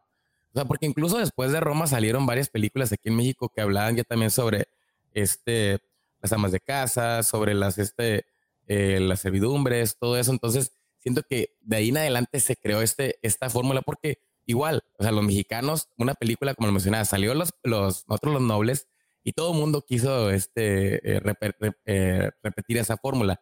Y pasó con Roma y muchas personas han querido repetir ese tipo de fórmula este, para poder, digamos, hacerla rentable. Porque pues sí fue una película rentable independientemente de que, este, de que haya sido más, eh, digamos, relevante en la cuestión de los premios. Pues. Pero siento que esa a fin de cuentas es lo que pues, nos entregó más que nada Cuarón. ¿Cómo la ven en ese sentido? sí estaría de acuerdo en cierta manera en pensar que yo que, era una película mucho más reflexiva. Yo siento que también lo que nos estamos topando aquí con el guion es que yo creo que de cierta manera, igual como pasó con, con Citizen Kane, el guion yo creo que se fue haciendo durante, si no te puedo decir si fue así, yo me imagino que mucho de esto lo iba cambiando este Cuarón mientras iba filmando, ¿eh? Porque algo sabemos de, de Citizen Kane, es que ese, ese guion que se entregó al final lo iba, lo iba deshaciendo el mismísimo director en su tiempo. O como en la de The Shining, ¿no? También. También, de noche a noche cambiaba. Acuérdate que en The Shining los guiones tenían color. Para que, para que tú cuando, porque hasta mismo este, este, llegaban los actores y tú sabías que si tenías o no el, el correcto guion, porque todos tenían rosa y tú tenías azul, ¿no? Entonces es como que, ah, es que estamos en el azul, no te dieron el azul, no, ahí está el azul, ¿no? Yo creo que... Que fue el programa que escuché de ustedes y me gustó mucho, el primero que escuché. entonces, la, la, situación, yo creo que con, con Cuarón aquí fue igual, es decir, yo creo que la razón por la cual cada quien tenía nada más lo que le tocaba de guion era no solamente el recelo de, de Cuarón, sino que Cuarón tenía en su cabeza lo que quería decir, pero a lo mejor no encontró el guion para poderlo expresar, ¿eh? Y en, ese sentido, si queremos tomar esto como una fórmula, por así decirlo, para transmitirla a escritores o alumnos o a críticos cinematográficos, a gente que está interesada en profundizar en el cine de diferentes formas, una reflexión que Roma lleva a la perfección, pero que viene de Andrés Bazán, es que Andrés Bazán es el defensor del cine de autor, es originalmente quien lo propone. O sea, quien hace el manifiesto es Truffaut, pero quien tiene la filosofía que crea ese manifiesto es Andrés Bazán. Y la idea de André Bazán es que la figura del director fuera la figura central de una película, porque es la figura que puede tener control de absolutamente todos los departamentos que desenvuelven lo que tú vas a ver en pantalla. Tal vez no que desarrolla cómo llegan las cosas a lo que vas a ver en pantalla, que sería producción, por ejemplo, pero sí que desarrolla las decisiones que van a decidir qué es lo que finalmente se va a montar y cómo se va a montar lo que vas a ver en pantalla. Entonces, para él, el director tenía que volverse como una especie de dictador en la película, que es el cine de autor.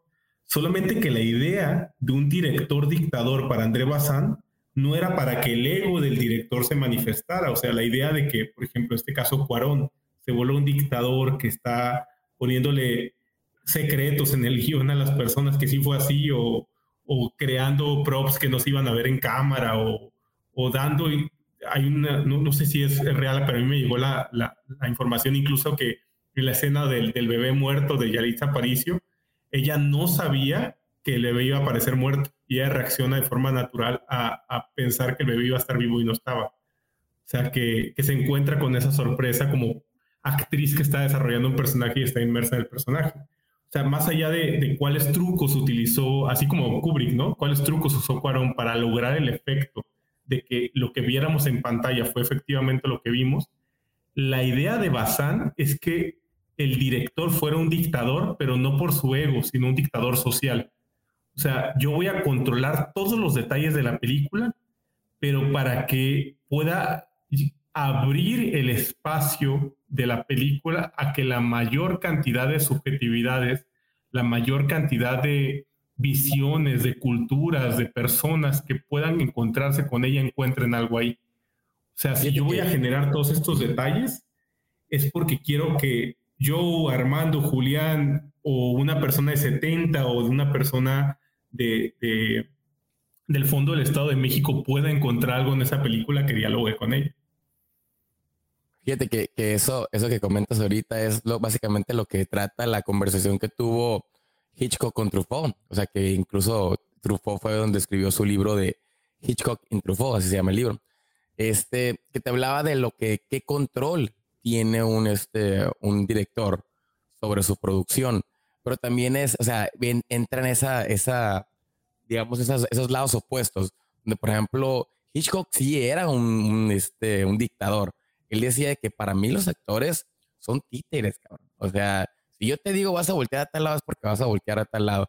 Y todo lo contrario que era con Truffaut. Truffaut, de repente, un día antes de filmar, hablaba con los actores y les decía, pues mira, tal, tal cosita puede ser aquí, por allá, puedes improvisar de este lado, todos allá. O sea, es un rumbo, más que nada lo que, o sea, y yo siento que Truffaut, pues obviamente, este, tenía toda esta secuela de lo que era Andrea Bazán.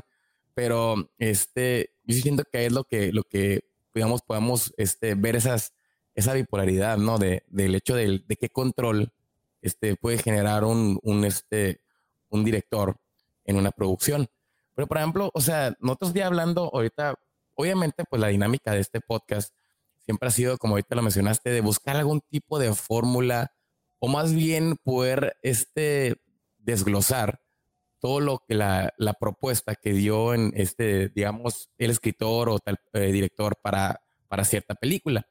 Entonces, aquí, este, digamos, o sea, porque ahorita hemos hablado mucho de las cuestiones de este, referencias, en la cuestión subjetiva, en la cuestión de simbolismos, pero por ejemplo, ustedes, ¿qué podrían, o sea, a, a, los, a los, oyentes que quieran buscar, digamos, ese tipo de, de fórmula o, o realmente lo más cercano a eso con Roma, ¿qué creen que puede ser la enseñanza que podamos dejarles? ¿Quieres empezamos con Julián? Yo, yo le daría primero la palabra a Armando. Adelante, Armando. ¿A Armando? es que te digo, para mí, y, a mí me tocó observar esto, eh, y regresamos a un punto que habíamos comentado, es que sí hubo mucha gente que cuando vio, como, como tanta gente habló de Roma y, ¡ay! ganó tantos premios y esta puede ser la película que va a ganar el Oscar. Cuando la vieron, la recepción de la gente fue, ¿qué pedo, güey? Neta que no le entendí, pinche cosa mejor dormido, ¿no? Esta película es un slow burn, es decir, el slow burn te decir, cálmate, carnal, con esta película, ¿no?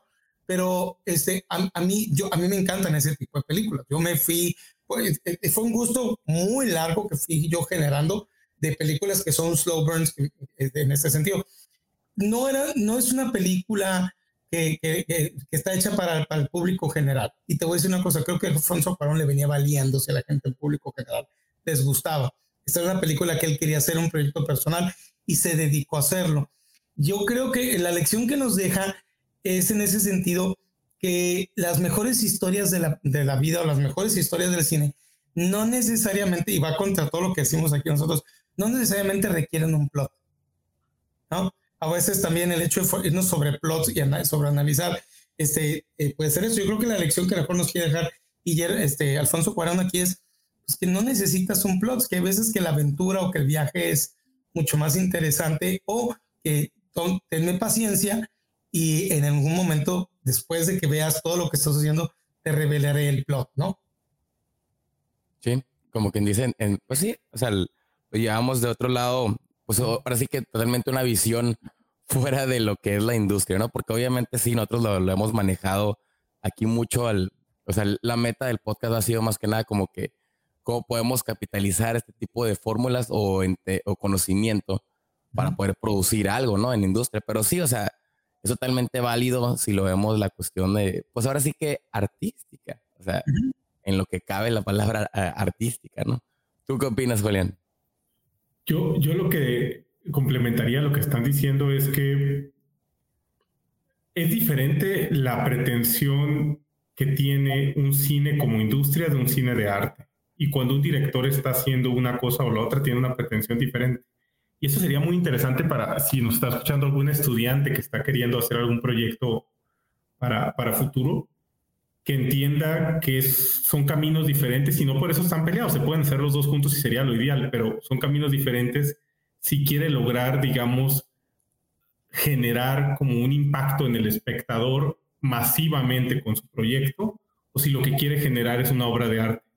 Si lo que quiere generar es un impacto masivo en el espectador, habría que entender cuáles son las fórmulas que mejor están funcionando en este momento, con este público de esta edad, segmentar por mercado el producto y tratar de entender cuál es la fórmula que mejor puede impactar en un mensaje o puede impactar en, un, en una emocionalidad en, el público al que uno le quiere llegar. No es lo mismo hacer una película de animación en el 2024 para niños de 6 años que en el, que en el 2006, ¿no? Ustedes lo entenderán aún mejor que yo.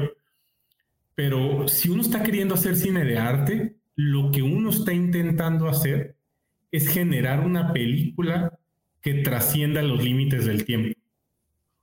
Y eso no significa que sea masiva o que la vayan a ver millones y millones de personas o que vaya a generar millones de dólares, sino generar una película que los valores cinematográficos que estén colocados dentro de ella sean tan especiales, sean tan, tan valiosos, sean tan únicos, que de aquí a 10 años, que de aquí a 20 años, o incluso si se pudiera, así como el ciudadano Kane, de aquí a 70 años alguien esté hablando de ella como un referente de una película que está marcando un hito en algún sentido en el cine.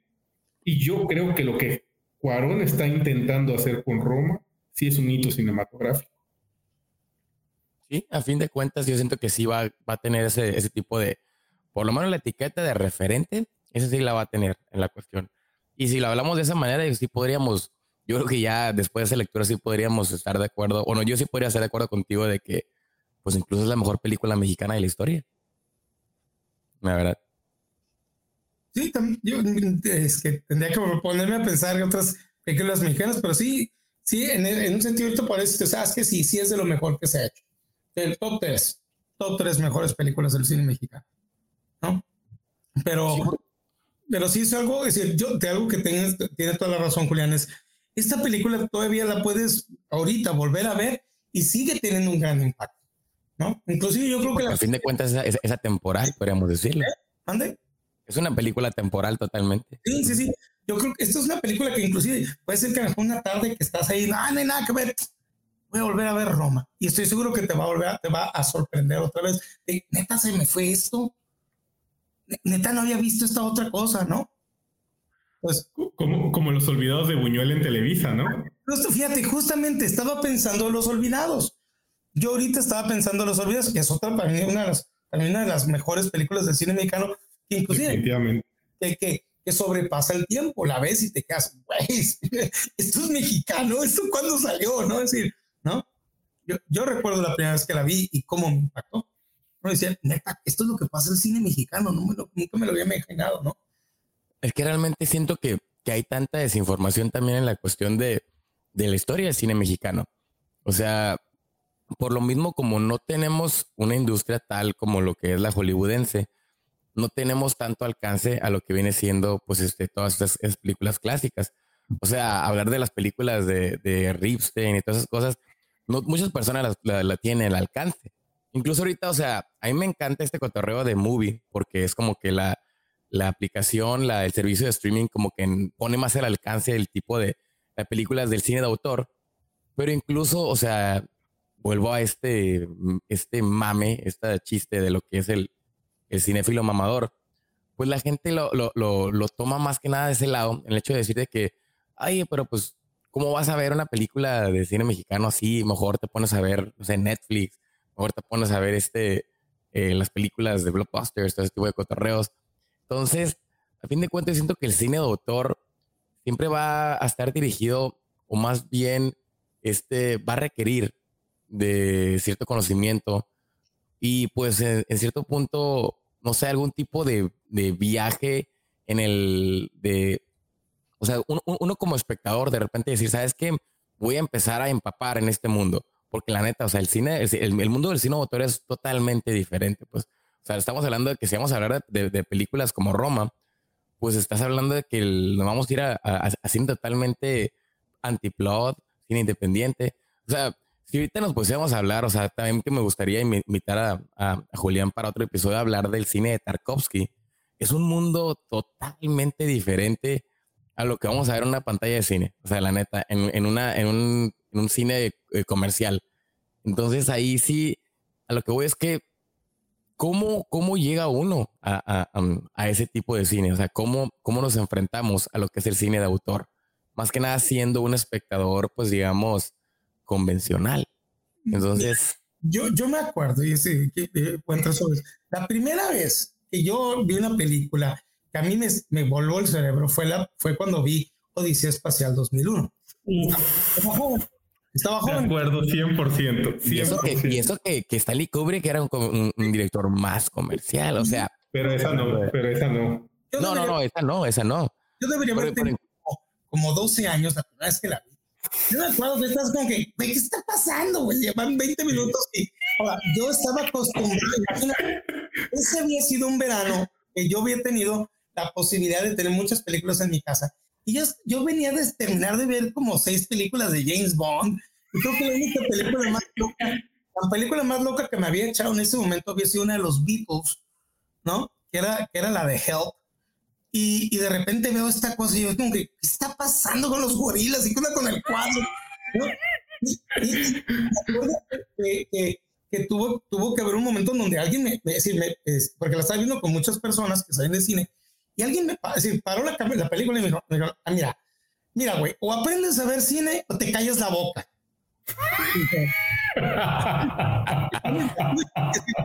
Esa es la segunda, me callé la boca y entonces ya luego y así como que empecé, pero era el cine de antes, yo me acuerdo que, es el que estaba cerca de mi casa, el que, el que, nos, el que llegaba a mi casa, el que veían mis hermanos, el que veía yo, eran cines en donde el director hizo la película de tal manera, y si tú no tienes la capacidad cerebral de entender lo que está haciendo, entonces no deberías ver la película.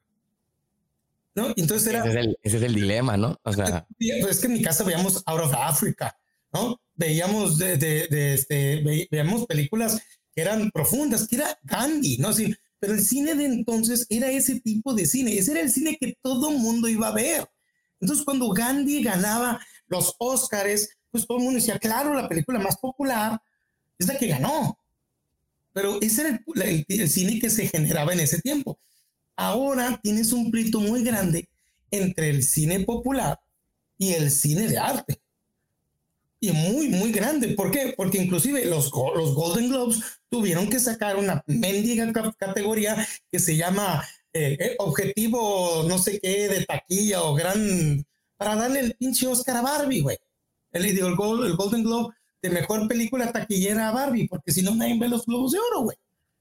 Pues sí, o sea, porque a fin de cuentas hay que entender que todo lo que son los festivales, todo eso es, es concurso de popularidad, o sea, son concursos de, pues es algo, o sea, es un mame realmente. O sea, no, no quiere decir que porque tu película gana un premio también, o sea, pues ya, cambia en cierto punto el, la, la, el, la, propuesta inicial de una película. Porque esa ya, ya, ya podríamos decir como que es, esa es otra cosa, ¿no? O sea, lo que, lo que es, representa un festival de cine, ¿no? Pero, por ejemplo, yo, yo no creo que, por ejemplo, esta película de Roma haya sido moldeada para, para decir, oye, quiero ganar un Oscar quiero ganar este, el, el, el León de, de Berlín, quiero ganar este, la Palma de Oro. O sea, no, no creo que haya sido moldeada para esa manera. Es lo que decía, yo estoy seguro que esa película era una historia muy personal de Alfonso Cuarón que él quería decir. Y que, y que él sabía que ningún estudio de Hollywood, ninguno, le iban a dar el dinero para hacerlo y por eso fue con Netflix. Pero sí quería hacer una película que tal vez fuera su obra maestra. O sea, eso sí era su pretensión.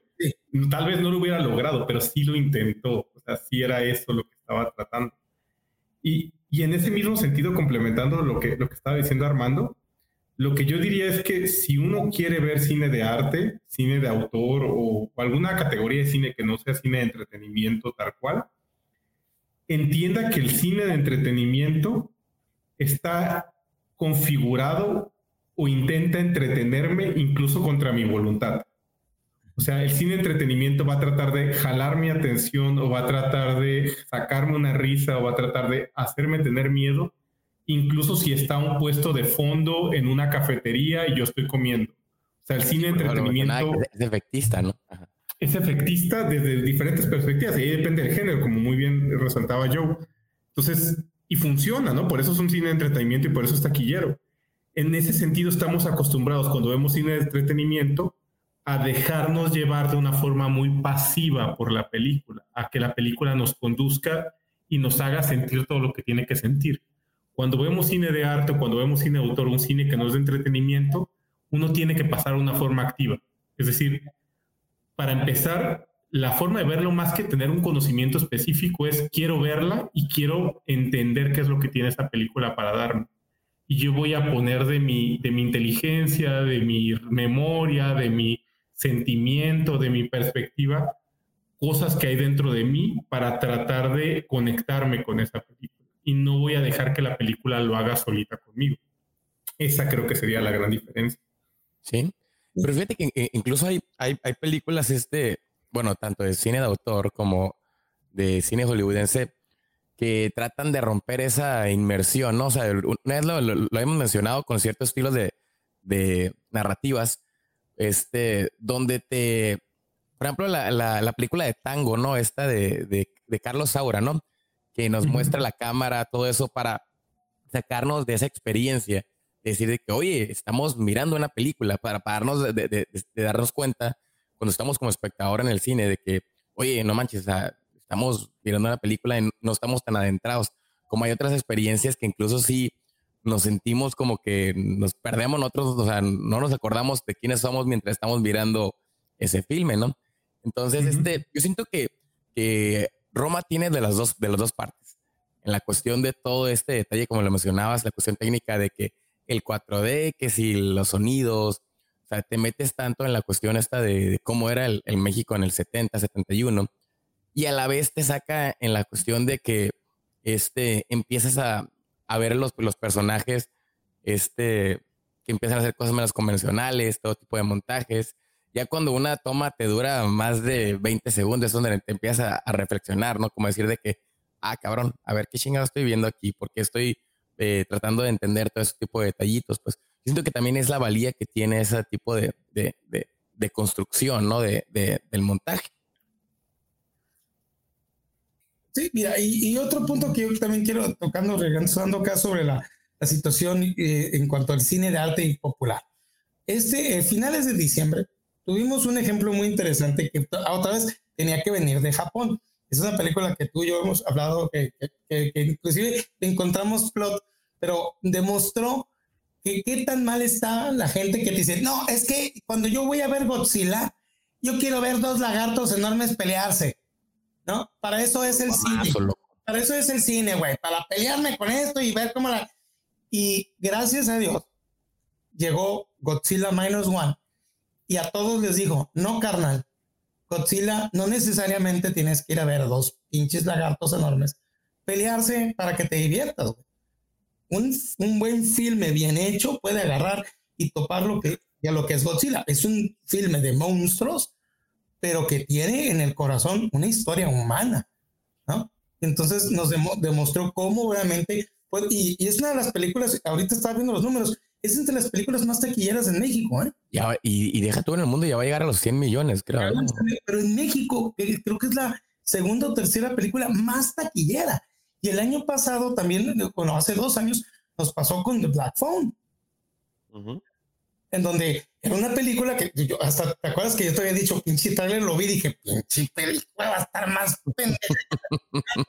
¿No? Resulta que no, película, no, no, no, no, no, no, ¿no? Entonces creo que sí puedes hacer un un cine de autor que puede, que, que puede llevarse inclusive que la gente la quiera, ¿no? Hay momentos en donde el público y, los, y los críticos podemos estar de acuerdo, ¿no? Pero sí, lo, yo sigo sintiendo que lo que pasa es de que hemos perdido, el público ha perdido esta capacidad de realmente de, tener una mente crítica al momento de ver cine. Que es la parte es de la gente de que, no, es que nomás voy al cine a divertirme. Sí, el cine divierte, pero el objetivo del cine no es divertirte. ¿no? Es como el objetivo del cine, como podemos decirle ya, ya desde este lado capitalista, no es, no es siempre vender, ¿no? También. Exactamente, no tiene su alma, quiere comunicar tu mensaje. Si ese mensaje, entre, ese mensaje te divertiste, chila tu mood. Qué bueno, bien por ti. Pero mi objetivo era darte un mensaje, es, transmitir ese mensaje. Entonces, creo que eso es algo muy interesante. Hay una película que a mí me encanta, que no sé si ustedes han visto, que es también de un director muy interesante este hombre, eh, ahorita no me acuerdo de su, nombre, eh, este, y era director de videos musicales de The Cure. Y su primer película la hizo con, justamente con Este, es una película de una mujer que se tiene que meter los sueños de un criminal. ¿No se acuerdan de esta película? Se llama La Célula. La célula. Sí, me acuerdo de la película, sale la Jennifer López, pero no, López, no me acuerdo del director. También, también me, afufa. Pero luego, a él, debido a que la película no pega, lo ponen en Hollywood en lo que le llaman la cárcel de directores, ¿no? Inclusive el mismísimo Guillermo del Toro estuvo ahí. Este, y luego él decide hacer su propia película, se financia solo, sigue haciendo videos musicales y hace una película que se llama La Caída, The Fall, que yo les recomendaría mucho que la vieran, porque se me hace, eso, yo creo que es su mejor filme de todos los tiempos y que es un filme muy desconocido en Estados Unidos y que muy poca gente ha visto, pero que también demuestra mucho la capacidad que él tenía como director y que también eh, la, la capacidad de poder entretener y de poder mostrar a través de la cámara una historia muy, muy bonita. Sí, es que, o sea, yo creo que como conclusión de lo que hemos estado hablando, porque la neta, o sea, el, episodio, yo creo que nuestra propuesta era ver la cuestión de, del guion, pero la neta me, me, me, gustó como el rumbo que hemos tomado en la cuestión más como de, de algún tipo de llegar a un consenso de lo que es el impacto, ¿no? Del, del, cine de autor a diferencia de lo que es el cine comercial, ¿no? Pero, este, podríamos este, llamarlo aquí de, de conclusión? De que, pues no todo tipo de, de, película tiene que llevar un tipo de fórmula, no todo tipo de película tiene que ser como, pues digamos, verla desde la perspectiva del, del, del, dinero, de cómo, o sea, uno como, como creador, no, siempre tiene que apuntar al hecho de que, pues, quiero que pegue mi película, quiero que venda. O sea, a fin de cuentas, como lo mencionamos, es el hecho de que tanto puedes impactar al, al espectador, pero a lo mejor pues, de una manera más profunda, una manera más objetiva, una manera más simbólica, donde pues yo siento que fue lo que tuvo el impacto Roma. O sea, ¿cómo, qué, qué conclusiones tienen ustedes sobre Roma en la cuestión de, de, este, de cómo los impactó a ustedes mismos? O sea, por ejemplo, en lo personal, ¿ustedes qué, ¿qué sienten que fue lo que principalmente les dejó Roma? Yo dejaré que Julián inicie con eso. Que me parece una excelente pregunta. Y yo lo que primero que diría con respecto a eso es que Roma no fue lo que esperaba cuando la vi, porque me esperaba realmente una película que me impactara, que había, me había impactado bastante, por ejemplo, y tu mamá también, ¿no? Que me impactara estilo y tu mamá también, que me impactara estilo algo así, que me contara una memoria de Cuarón y que me llenara como ese nivel más de, de ay, me cae muy bien Cuarón, me gusta mucho, vamos a ver una, una propuesta bonita de él sobre, sobre la Roma de los 70. Porque eso es lo que yo había entendido, que iba a ser nada más como, como una foto, una fotografía documental de la Roma de los 70. Y cuando la vi, la película me movió muchísimo. A, nivel como emocional, les diría que principalmente la escena, a los que la vieron, en el momento que está quemando el bosque y está esta persona vestida como un monstruo y se quita la máscara y comienza a cantar, dije, ¿qué es esto? ¿No? O sea, yo estaba muy sacado de onda. Lo que es la parece... de toda la película, es el órale, carnal y, súper cinematográfica, por además el fuego eh, bizarro, no te lo esperas, de la nada llega y después pasas a otra cosa. Dije, ¿qué está pasando aquí? Entonces me, me quebró muchísimo. Y a mí la actuación de Yalisa París originalmente no me había gustado. Y cuando llega a la escena de, de, del aborto, me tenía casi llorando, ¿no? Entonces me gustó mucho su actuación a final de cuentas pero no le había logrado apreciar, digamos, los detalles de la actuación de esto que decía tanto yo como Armando, de que se nota esa fuerza contenida dentro de ella, que sí se le nota desde el inicio, solo que yo no me había conectado con esa parte cuando la vi. Entonces, a nivel personal, la película me impactó muchísimo más de lo que esperaba. Y lo que diría es que para mí Roma se queda como una referencia de una película que voy a ver cada tantos años. O sea, creo que va a ser una película que por lo menos una vez cada cinco seis años voy a regresar a ella y voy a juzgarla con mi mirada de ese momento y voy a captar detalles que no había visto. Porque la última vez que había visto Roma antes de, de este programa, yo no era una persona tan simbólica como soy el día de hoy. Ya lo era, para, pero desde una perspectiva mucho más racional, ¿no? El día de hoy yo me introdujo también como astrólogo, porque esa es mi profesión principal el día de hoy, soy astrólogo. Pero la última vez que vi Roma, para que tengan una idea, yo era ateo.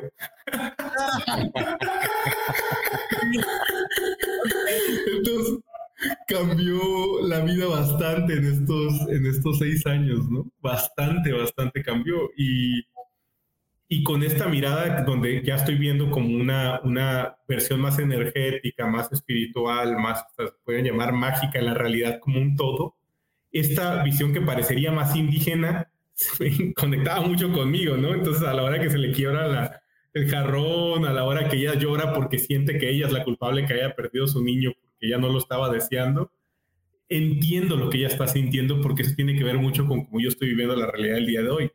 Y para mí eso me era totalmente ajeno hace seis años. Entonces, de aquí a cinco, seis, siete años, cuando vuelvo a ver la película, porque tampoco es una película que quiero ver una vez, una vez por año, pero, pero de aquí a cinco, seis, siete años, cuando vuelvo a ver la película, no tengo la menor idea qué es lo que voy a estar haciendo y no tengo la menor idea a qué nivel va a estar dialogando la película conmigo, pero, pero sí tengo la expectativa que la película va a continuar dialogando con otras dimensiones que el día de hoy no puedo ver. Sí, fíjate que, o sea, nomás para complementar antes de ir con Armando, este, mi intención de, o sea, número uno, o sea, el hecho de, aparte de invitar aquí a, a, Julián a ser parte del podcast, mi intención también es que, o sea, los espectadores pudiesen conocer esta versión que tiene este Julián de, lo que fue este eh, Roma, porque a, fin de cuentas, este, como ahorita lo mencionabas, o sea, hace seis años, este, te topaste con esa película y eras una persona totalmente diferente. Y a lo mejor una persona que ahorita dice, sabes que la primera vez que voy a mirar Roma, y, este, la mira y de repente, no sé, puede escuchar el episodio, puede escuchar la opinión de, de todos estos elementos de Bazán, todos los elementos de este, psicoanálisis, todas estas eh, visiones, te hacen cambiar totalmente toda tu perspectiva, o sea, te, te, te, cambian totalmente. Entonces, mi intención sí era esa de que podamos hablar de, de que cómo este, a fin de cuentas, algún tipo de acercamiento, algún tipo de información te puede hacer ver el mundo de otra manera. O sea, realmente. Yo, yo, yo, yo espero también que la neta, lo que nos compartió Julián, pues por ejemplo, para Armando también sea como algún tipo de, de, de redescubrir Roma. ¿Tú qué opinas, Armando? Para mí fue muy, digo, y lo, lo comentaba varias veces, para mí esta es una película muy bonita, digo, varias razones, pero fue la película que me introdujo a la juventud de mis padres. Entiendo mejor a mis papás hoy que antes de ver la película, porque cuando por fin ellos me empezaron a decir, es que tu mamá y yo así, para acá y acá y esta película, fue cuando yo vi a mis papás jóvenes otra vez, los vi de 24, 22 años, recién casados, viendo esa, ese brillar de, mira, estamos viendo nuestra juventud, ¿no? Este, y entender mucho de las cosas que ahora ellos hacen, digo, ah, sí, es por este contexto, ¿no? Eh, y fue para mí un momento muy bonito. Fue una, es una película que le tengo gran cariño, es una película que, que me gusta. Digo, para mí, lo que, lo que, lo que decía Julián, ¿no? De, de, los sonidos y todo eso, eh, todo eso, es cierto. Cuando ves la película, eh, eh, el sonido te dice muchas cosas, pero yo por eso decía, para mí esta película tiene aroma, tiene un gran aroma y, y, y yo creo que es por eso, tiene, tiene un recuerdo a, a familia, tiene un recuerdo a hogar, tiene un recuerdo a, a, lo que es el México, que a mí me ha tocado irlo a visitar. El año pasado me tocó estar en la Ciudad de México y cuando llegas a la Ciudad de México tiene este, esta manera de ser de que suena, suena mucho. La Ciudad de México tiene una gran cantidad de ruido y, es parte de su, de su manera de ser. Eh, a mí me dio mucha risa que la mañana que estaba ahí, que estaba amaneciendo, después de haber llegado una noche a México, ser despertado por el, se compra. Sí, es que neta, o sea, incluso en la calle más tranquila hay todo tipo de ruidos en la Ciudad de México. ¿eh? A mí me dio mucha risa despertarme eso, de empezar de que no puede ser, sí existe, ¿no? Decir, y, y, que, y que pues mis primos o mis tíos, se como que, pues sí, todos los días pasa, ¿no? Y entonces, no, güey, es que esto es internacional, esto, esto a ustedes los representa, ¿no? Entonces, eso para mí fue muy, muy bonito. Y digo, es una película que pues me acercó un poco más a aquella ciudad. Yo de muy pequeño, como mis papás son de la Ciudad de México, pues eh, cuando tenía 6, 7, 8 años, eh, pasaba mucho tiempo para visitar a mis abuelos en mi, y a, mi, este, a mi familia que es allá. Y fue esa parte de recordar, ay, sí, cierto, tanto tiempo que y que tiene tantos simbolismos, ¿no? Entonces, digo, me quedo con eso de la película, se me hace una película muy bonita, se me hace muy interesante, se me hace, inclusive es una película muy, muy femenina, ¿no? Que, es algo muy interesante el punto de vista que él hace, en donde ah, las dos protagonistas nos hacen ver todo este problemón que, que, que, pasa a la mujer en México durante ese tiempo y que lo comunica de una manera muy, muy bien hecha, ¿no? Sin tener que, sin tener que, literalmente tener que darte un, un monólogo, te lo está enseñando en todas las maneras posibles visuales, ¿no? Totalmente de acuerdo. Fíjate. Bueno, chicos, entonces para, para cerrar el programa, el programa. ¿Y, tuyo? ¿Ah? Mande. Para, ¿Y tu visión para cerrar? Fíjese, o sea, la, la, la verdad es que ahora que reviví esta película, o sea, yo sí sigo, yo la verdad, yo sí, sí les confieso, yo tengo este problema, no sé, yo siento que me he metido tanto en el personaje de sobreanalizar todas las fórmulas y todo ese tipo de detalles, incluso la neta lo hago a diario. O sea, o, yo incluso con, con, las sesiones que tengo con, con, con, este, con Julián, sí le he comentado de que yo tengo este problema de siempre estar llevando todo al de que, a ver, ¿y cómo se construye esto? ¿Y cómo se hace esto? ¿Cómo se hace acá? Entonces, cuando me topé cuando me topo, más bien cuando me topo con este tipo de películas, yo entro en ese conflicto. Yo sí entro en la cosa de que, ay, pero a ver, ¿y esto por qué? ¿Y por qué avanza aquí? ¿Por qué avanza allá? ¿Y qué me estás tratando de decir? Entonces, ahí sí es donde también entra mi otro lado decir de que, a ver, relájate, cabrón. O sea, disfruta. O sea, yo siento que esta es de las películas que te dicen, disfruta del momento, cabrón. O sea, disfruta los que estás viviendo ahorita. O sea, porque ese, esa es la experiencia. Si uno siempre trata de, de, ahora sí que de sobreanalizar, de, de estar este, para todo llevando el que hay detrás de lo que está tratando de decir, pues sí, a lo mejor ese tipo de experiencias pues no va a ser de lo más gratificante. Entonces, sí, a mí sí, a mí es una película que me deja en conflicto. Este, entonces, yo creo que tal vez si lo, la vuelvo a visitar en unos años, no sé, o sea, no, no, no sé cómo va a ser precisamente el, el, el Joe de esos dos, tres años a futuro. Pero, pues este, yo espero, espero que sea un poquito ya más relajada la cuestión esta de, de esa visión de, de, de, la estar siempre pensando en, en, fórmulas y todo ese tipo de cotorreo, ¿no? Pero a fin de cuentas, sí, sí me llevo también ese lado bonito de decir este, de toda esta visión que hay, este, incluso del, pues lo que hablábamos ahorita del realismo, lo que representa también este Roma en el impacto de las personas, ¿no? O sea, porque incluso ahorita todas las cuestiones objetivas lo sigo llevando a las fórmulas en la cuestión de que, no, pues que Cuarón es este, eh, viene de la escuela de la novela francesa, es lo que proponía la fórmula esta, porque yo la neta la visión de Bazán también la miro como en cierto tiempo algún tipo de, de estructura, ¿no? Algún tipo de fórmula, porque a fin de cuentas la gente la, la, la trató de reproducir este tiempo después. Entonces, este, no sé, a mí la neta sí me, me deja con un mejor sabor de boca, pero también con un conflicto. Entonces, yo también la neta les quiero pedir un poco de perdón porque en esta, a lo largo de este episodio, sí no he sabido como un poquito estructurar todo este cotorreo porque sí estoy como que conflictuado con esto, conflictuado con allá, porque a fin de cuentas, pues, o sea, este mismo episodio nos está sacando de la zona de confort con lo que venimos estructurando los episodios pasados. O sea, y incluso tú te vas a dar cuenta, Julián, porque cuando escuchaste los episodios pasados era de que, pues llevamos el, el, la cuestión de cómo son los actos, cómo son tal parte, cómo es allá.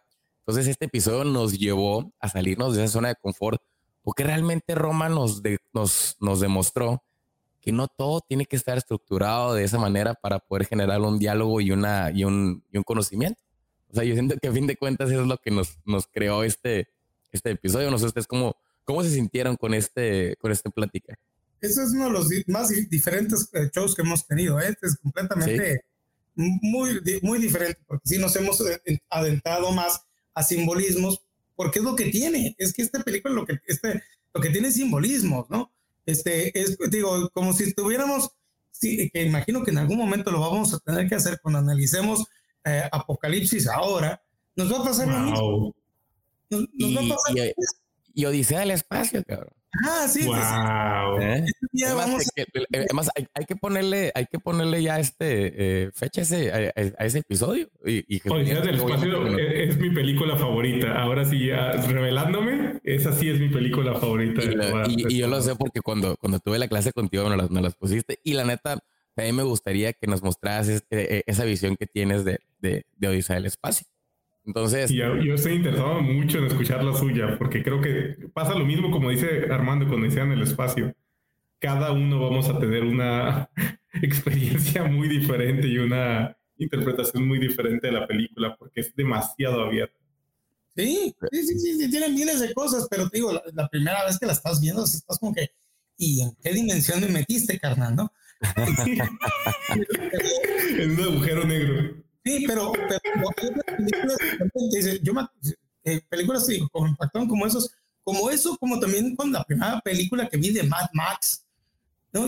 Yo estaba completamente ido de qué cosa con este filme. Road Warrior es muy diferente a todo lo demás. ¿eh? Road Warrior, Mad Max, la 1, la 111 está también bien loca, porque, porque empieza con una corretiza de carros, muertes, este, no te dice todas las reglas, ¿no?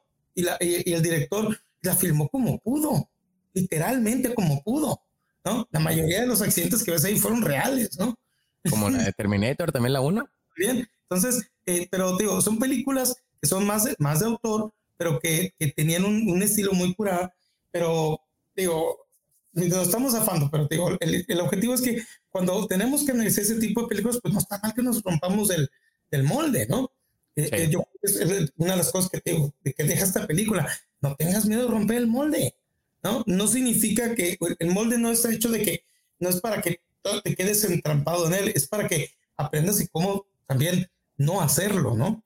Hay miles de maneras de hacer estas cosas. Sí, pues ya ves que, por ejemplo, la, cuando uno escribe antiplot, o sea, como dicen todos los, los grandes, Tarkovsky, todos ellos, para poder aprender a hacer este tipo de películas también tienen que aprender a, manejar este, lo que son los plots. Para, poder, para poder romper las reglas hay que conocerlas. Entonces, este, va de la mano. Pero sí siento que este episodio nos fuimos de esa manera. O sea, porque pues Roma nos llevó para ese lado, la neta. O sea, no, no, no había manera de estructurarla de tal, de tal forma convencional también, ¿no? En el podcast. Bueno, entonces, este, eh, conclusiones. Eh, Julián, ¿dónde, ¿dónde te pueden encontrar las, los, este, los espectadores, los oyentes en redes sociales? Este, ahora sí que compártenos tu información sobre este, dónde te pueden encontrar. Eh, bueno, también más sobre qué te dedicas. Mm.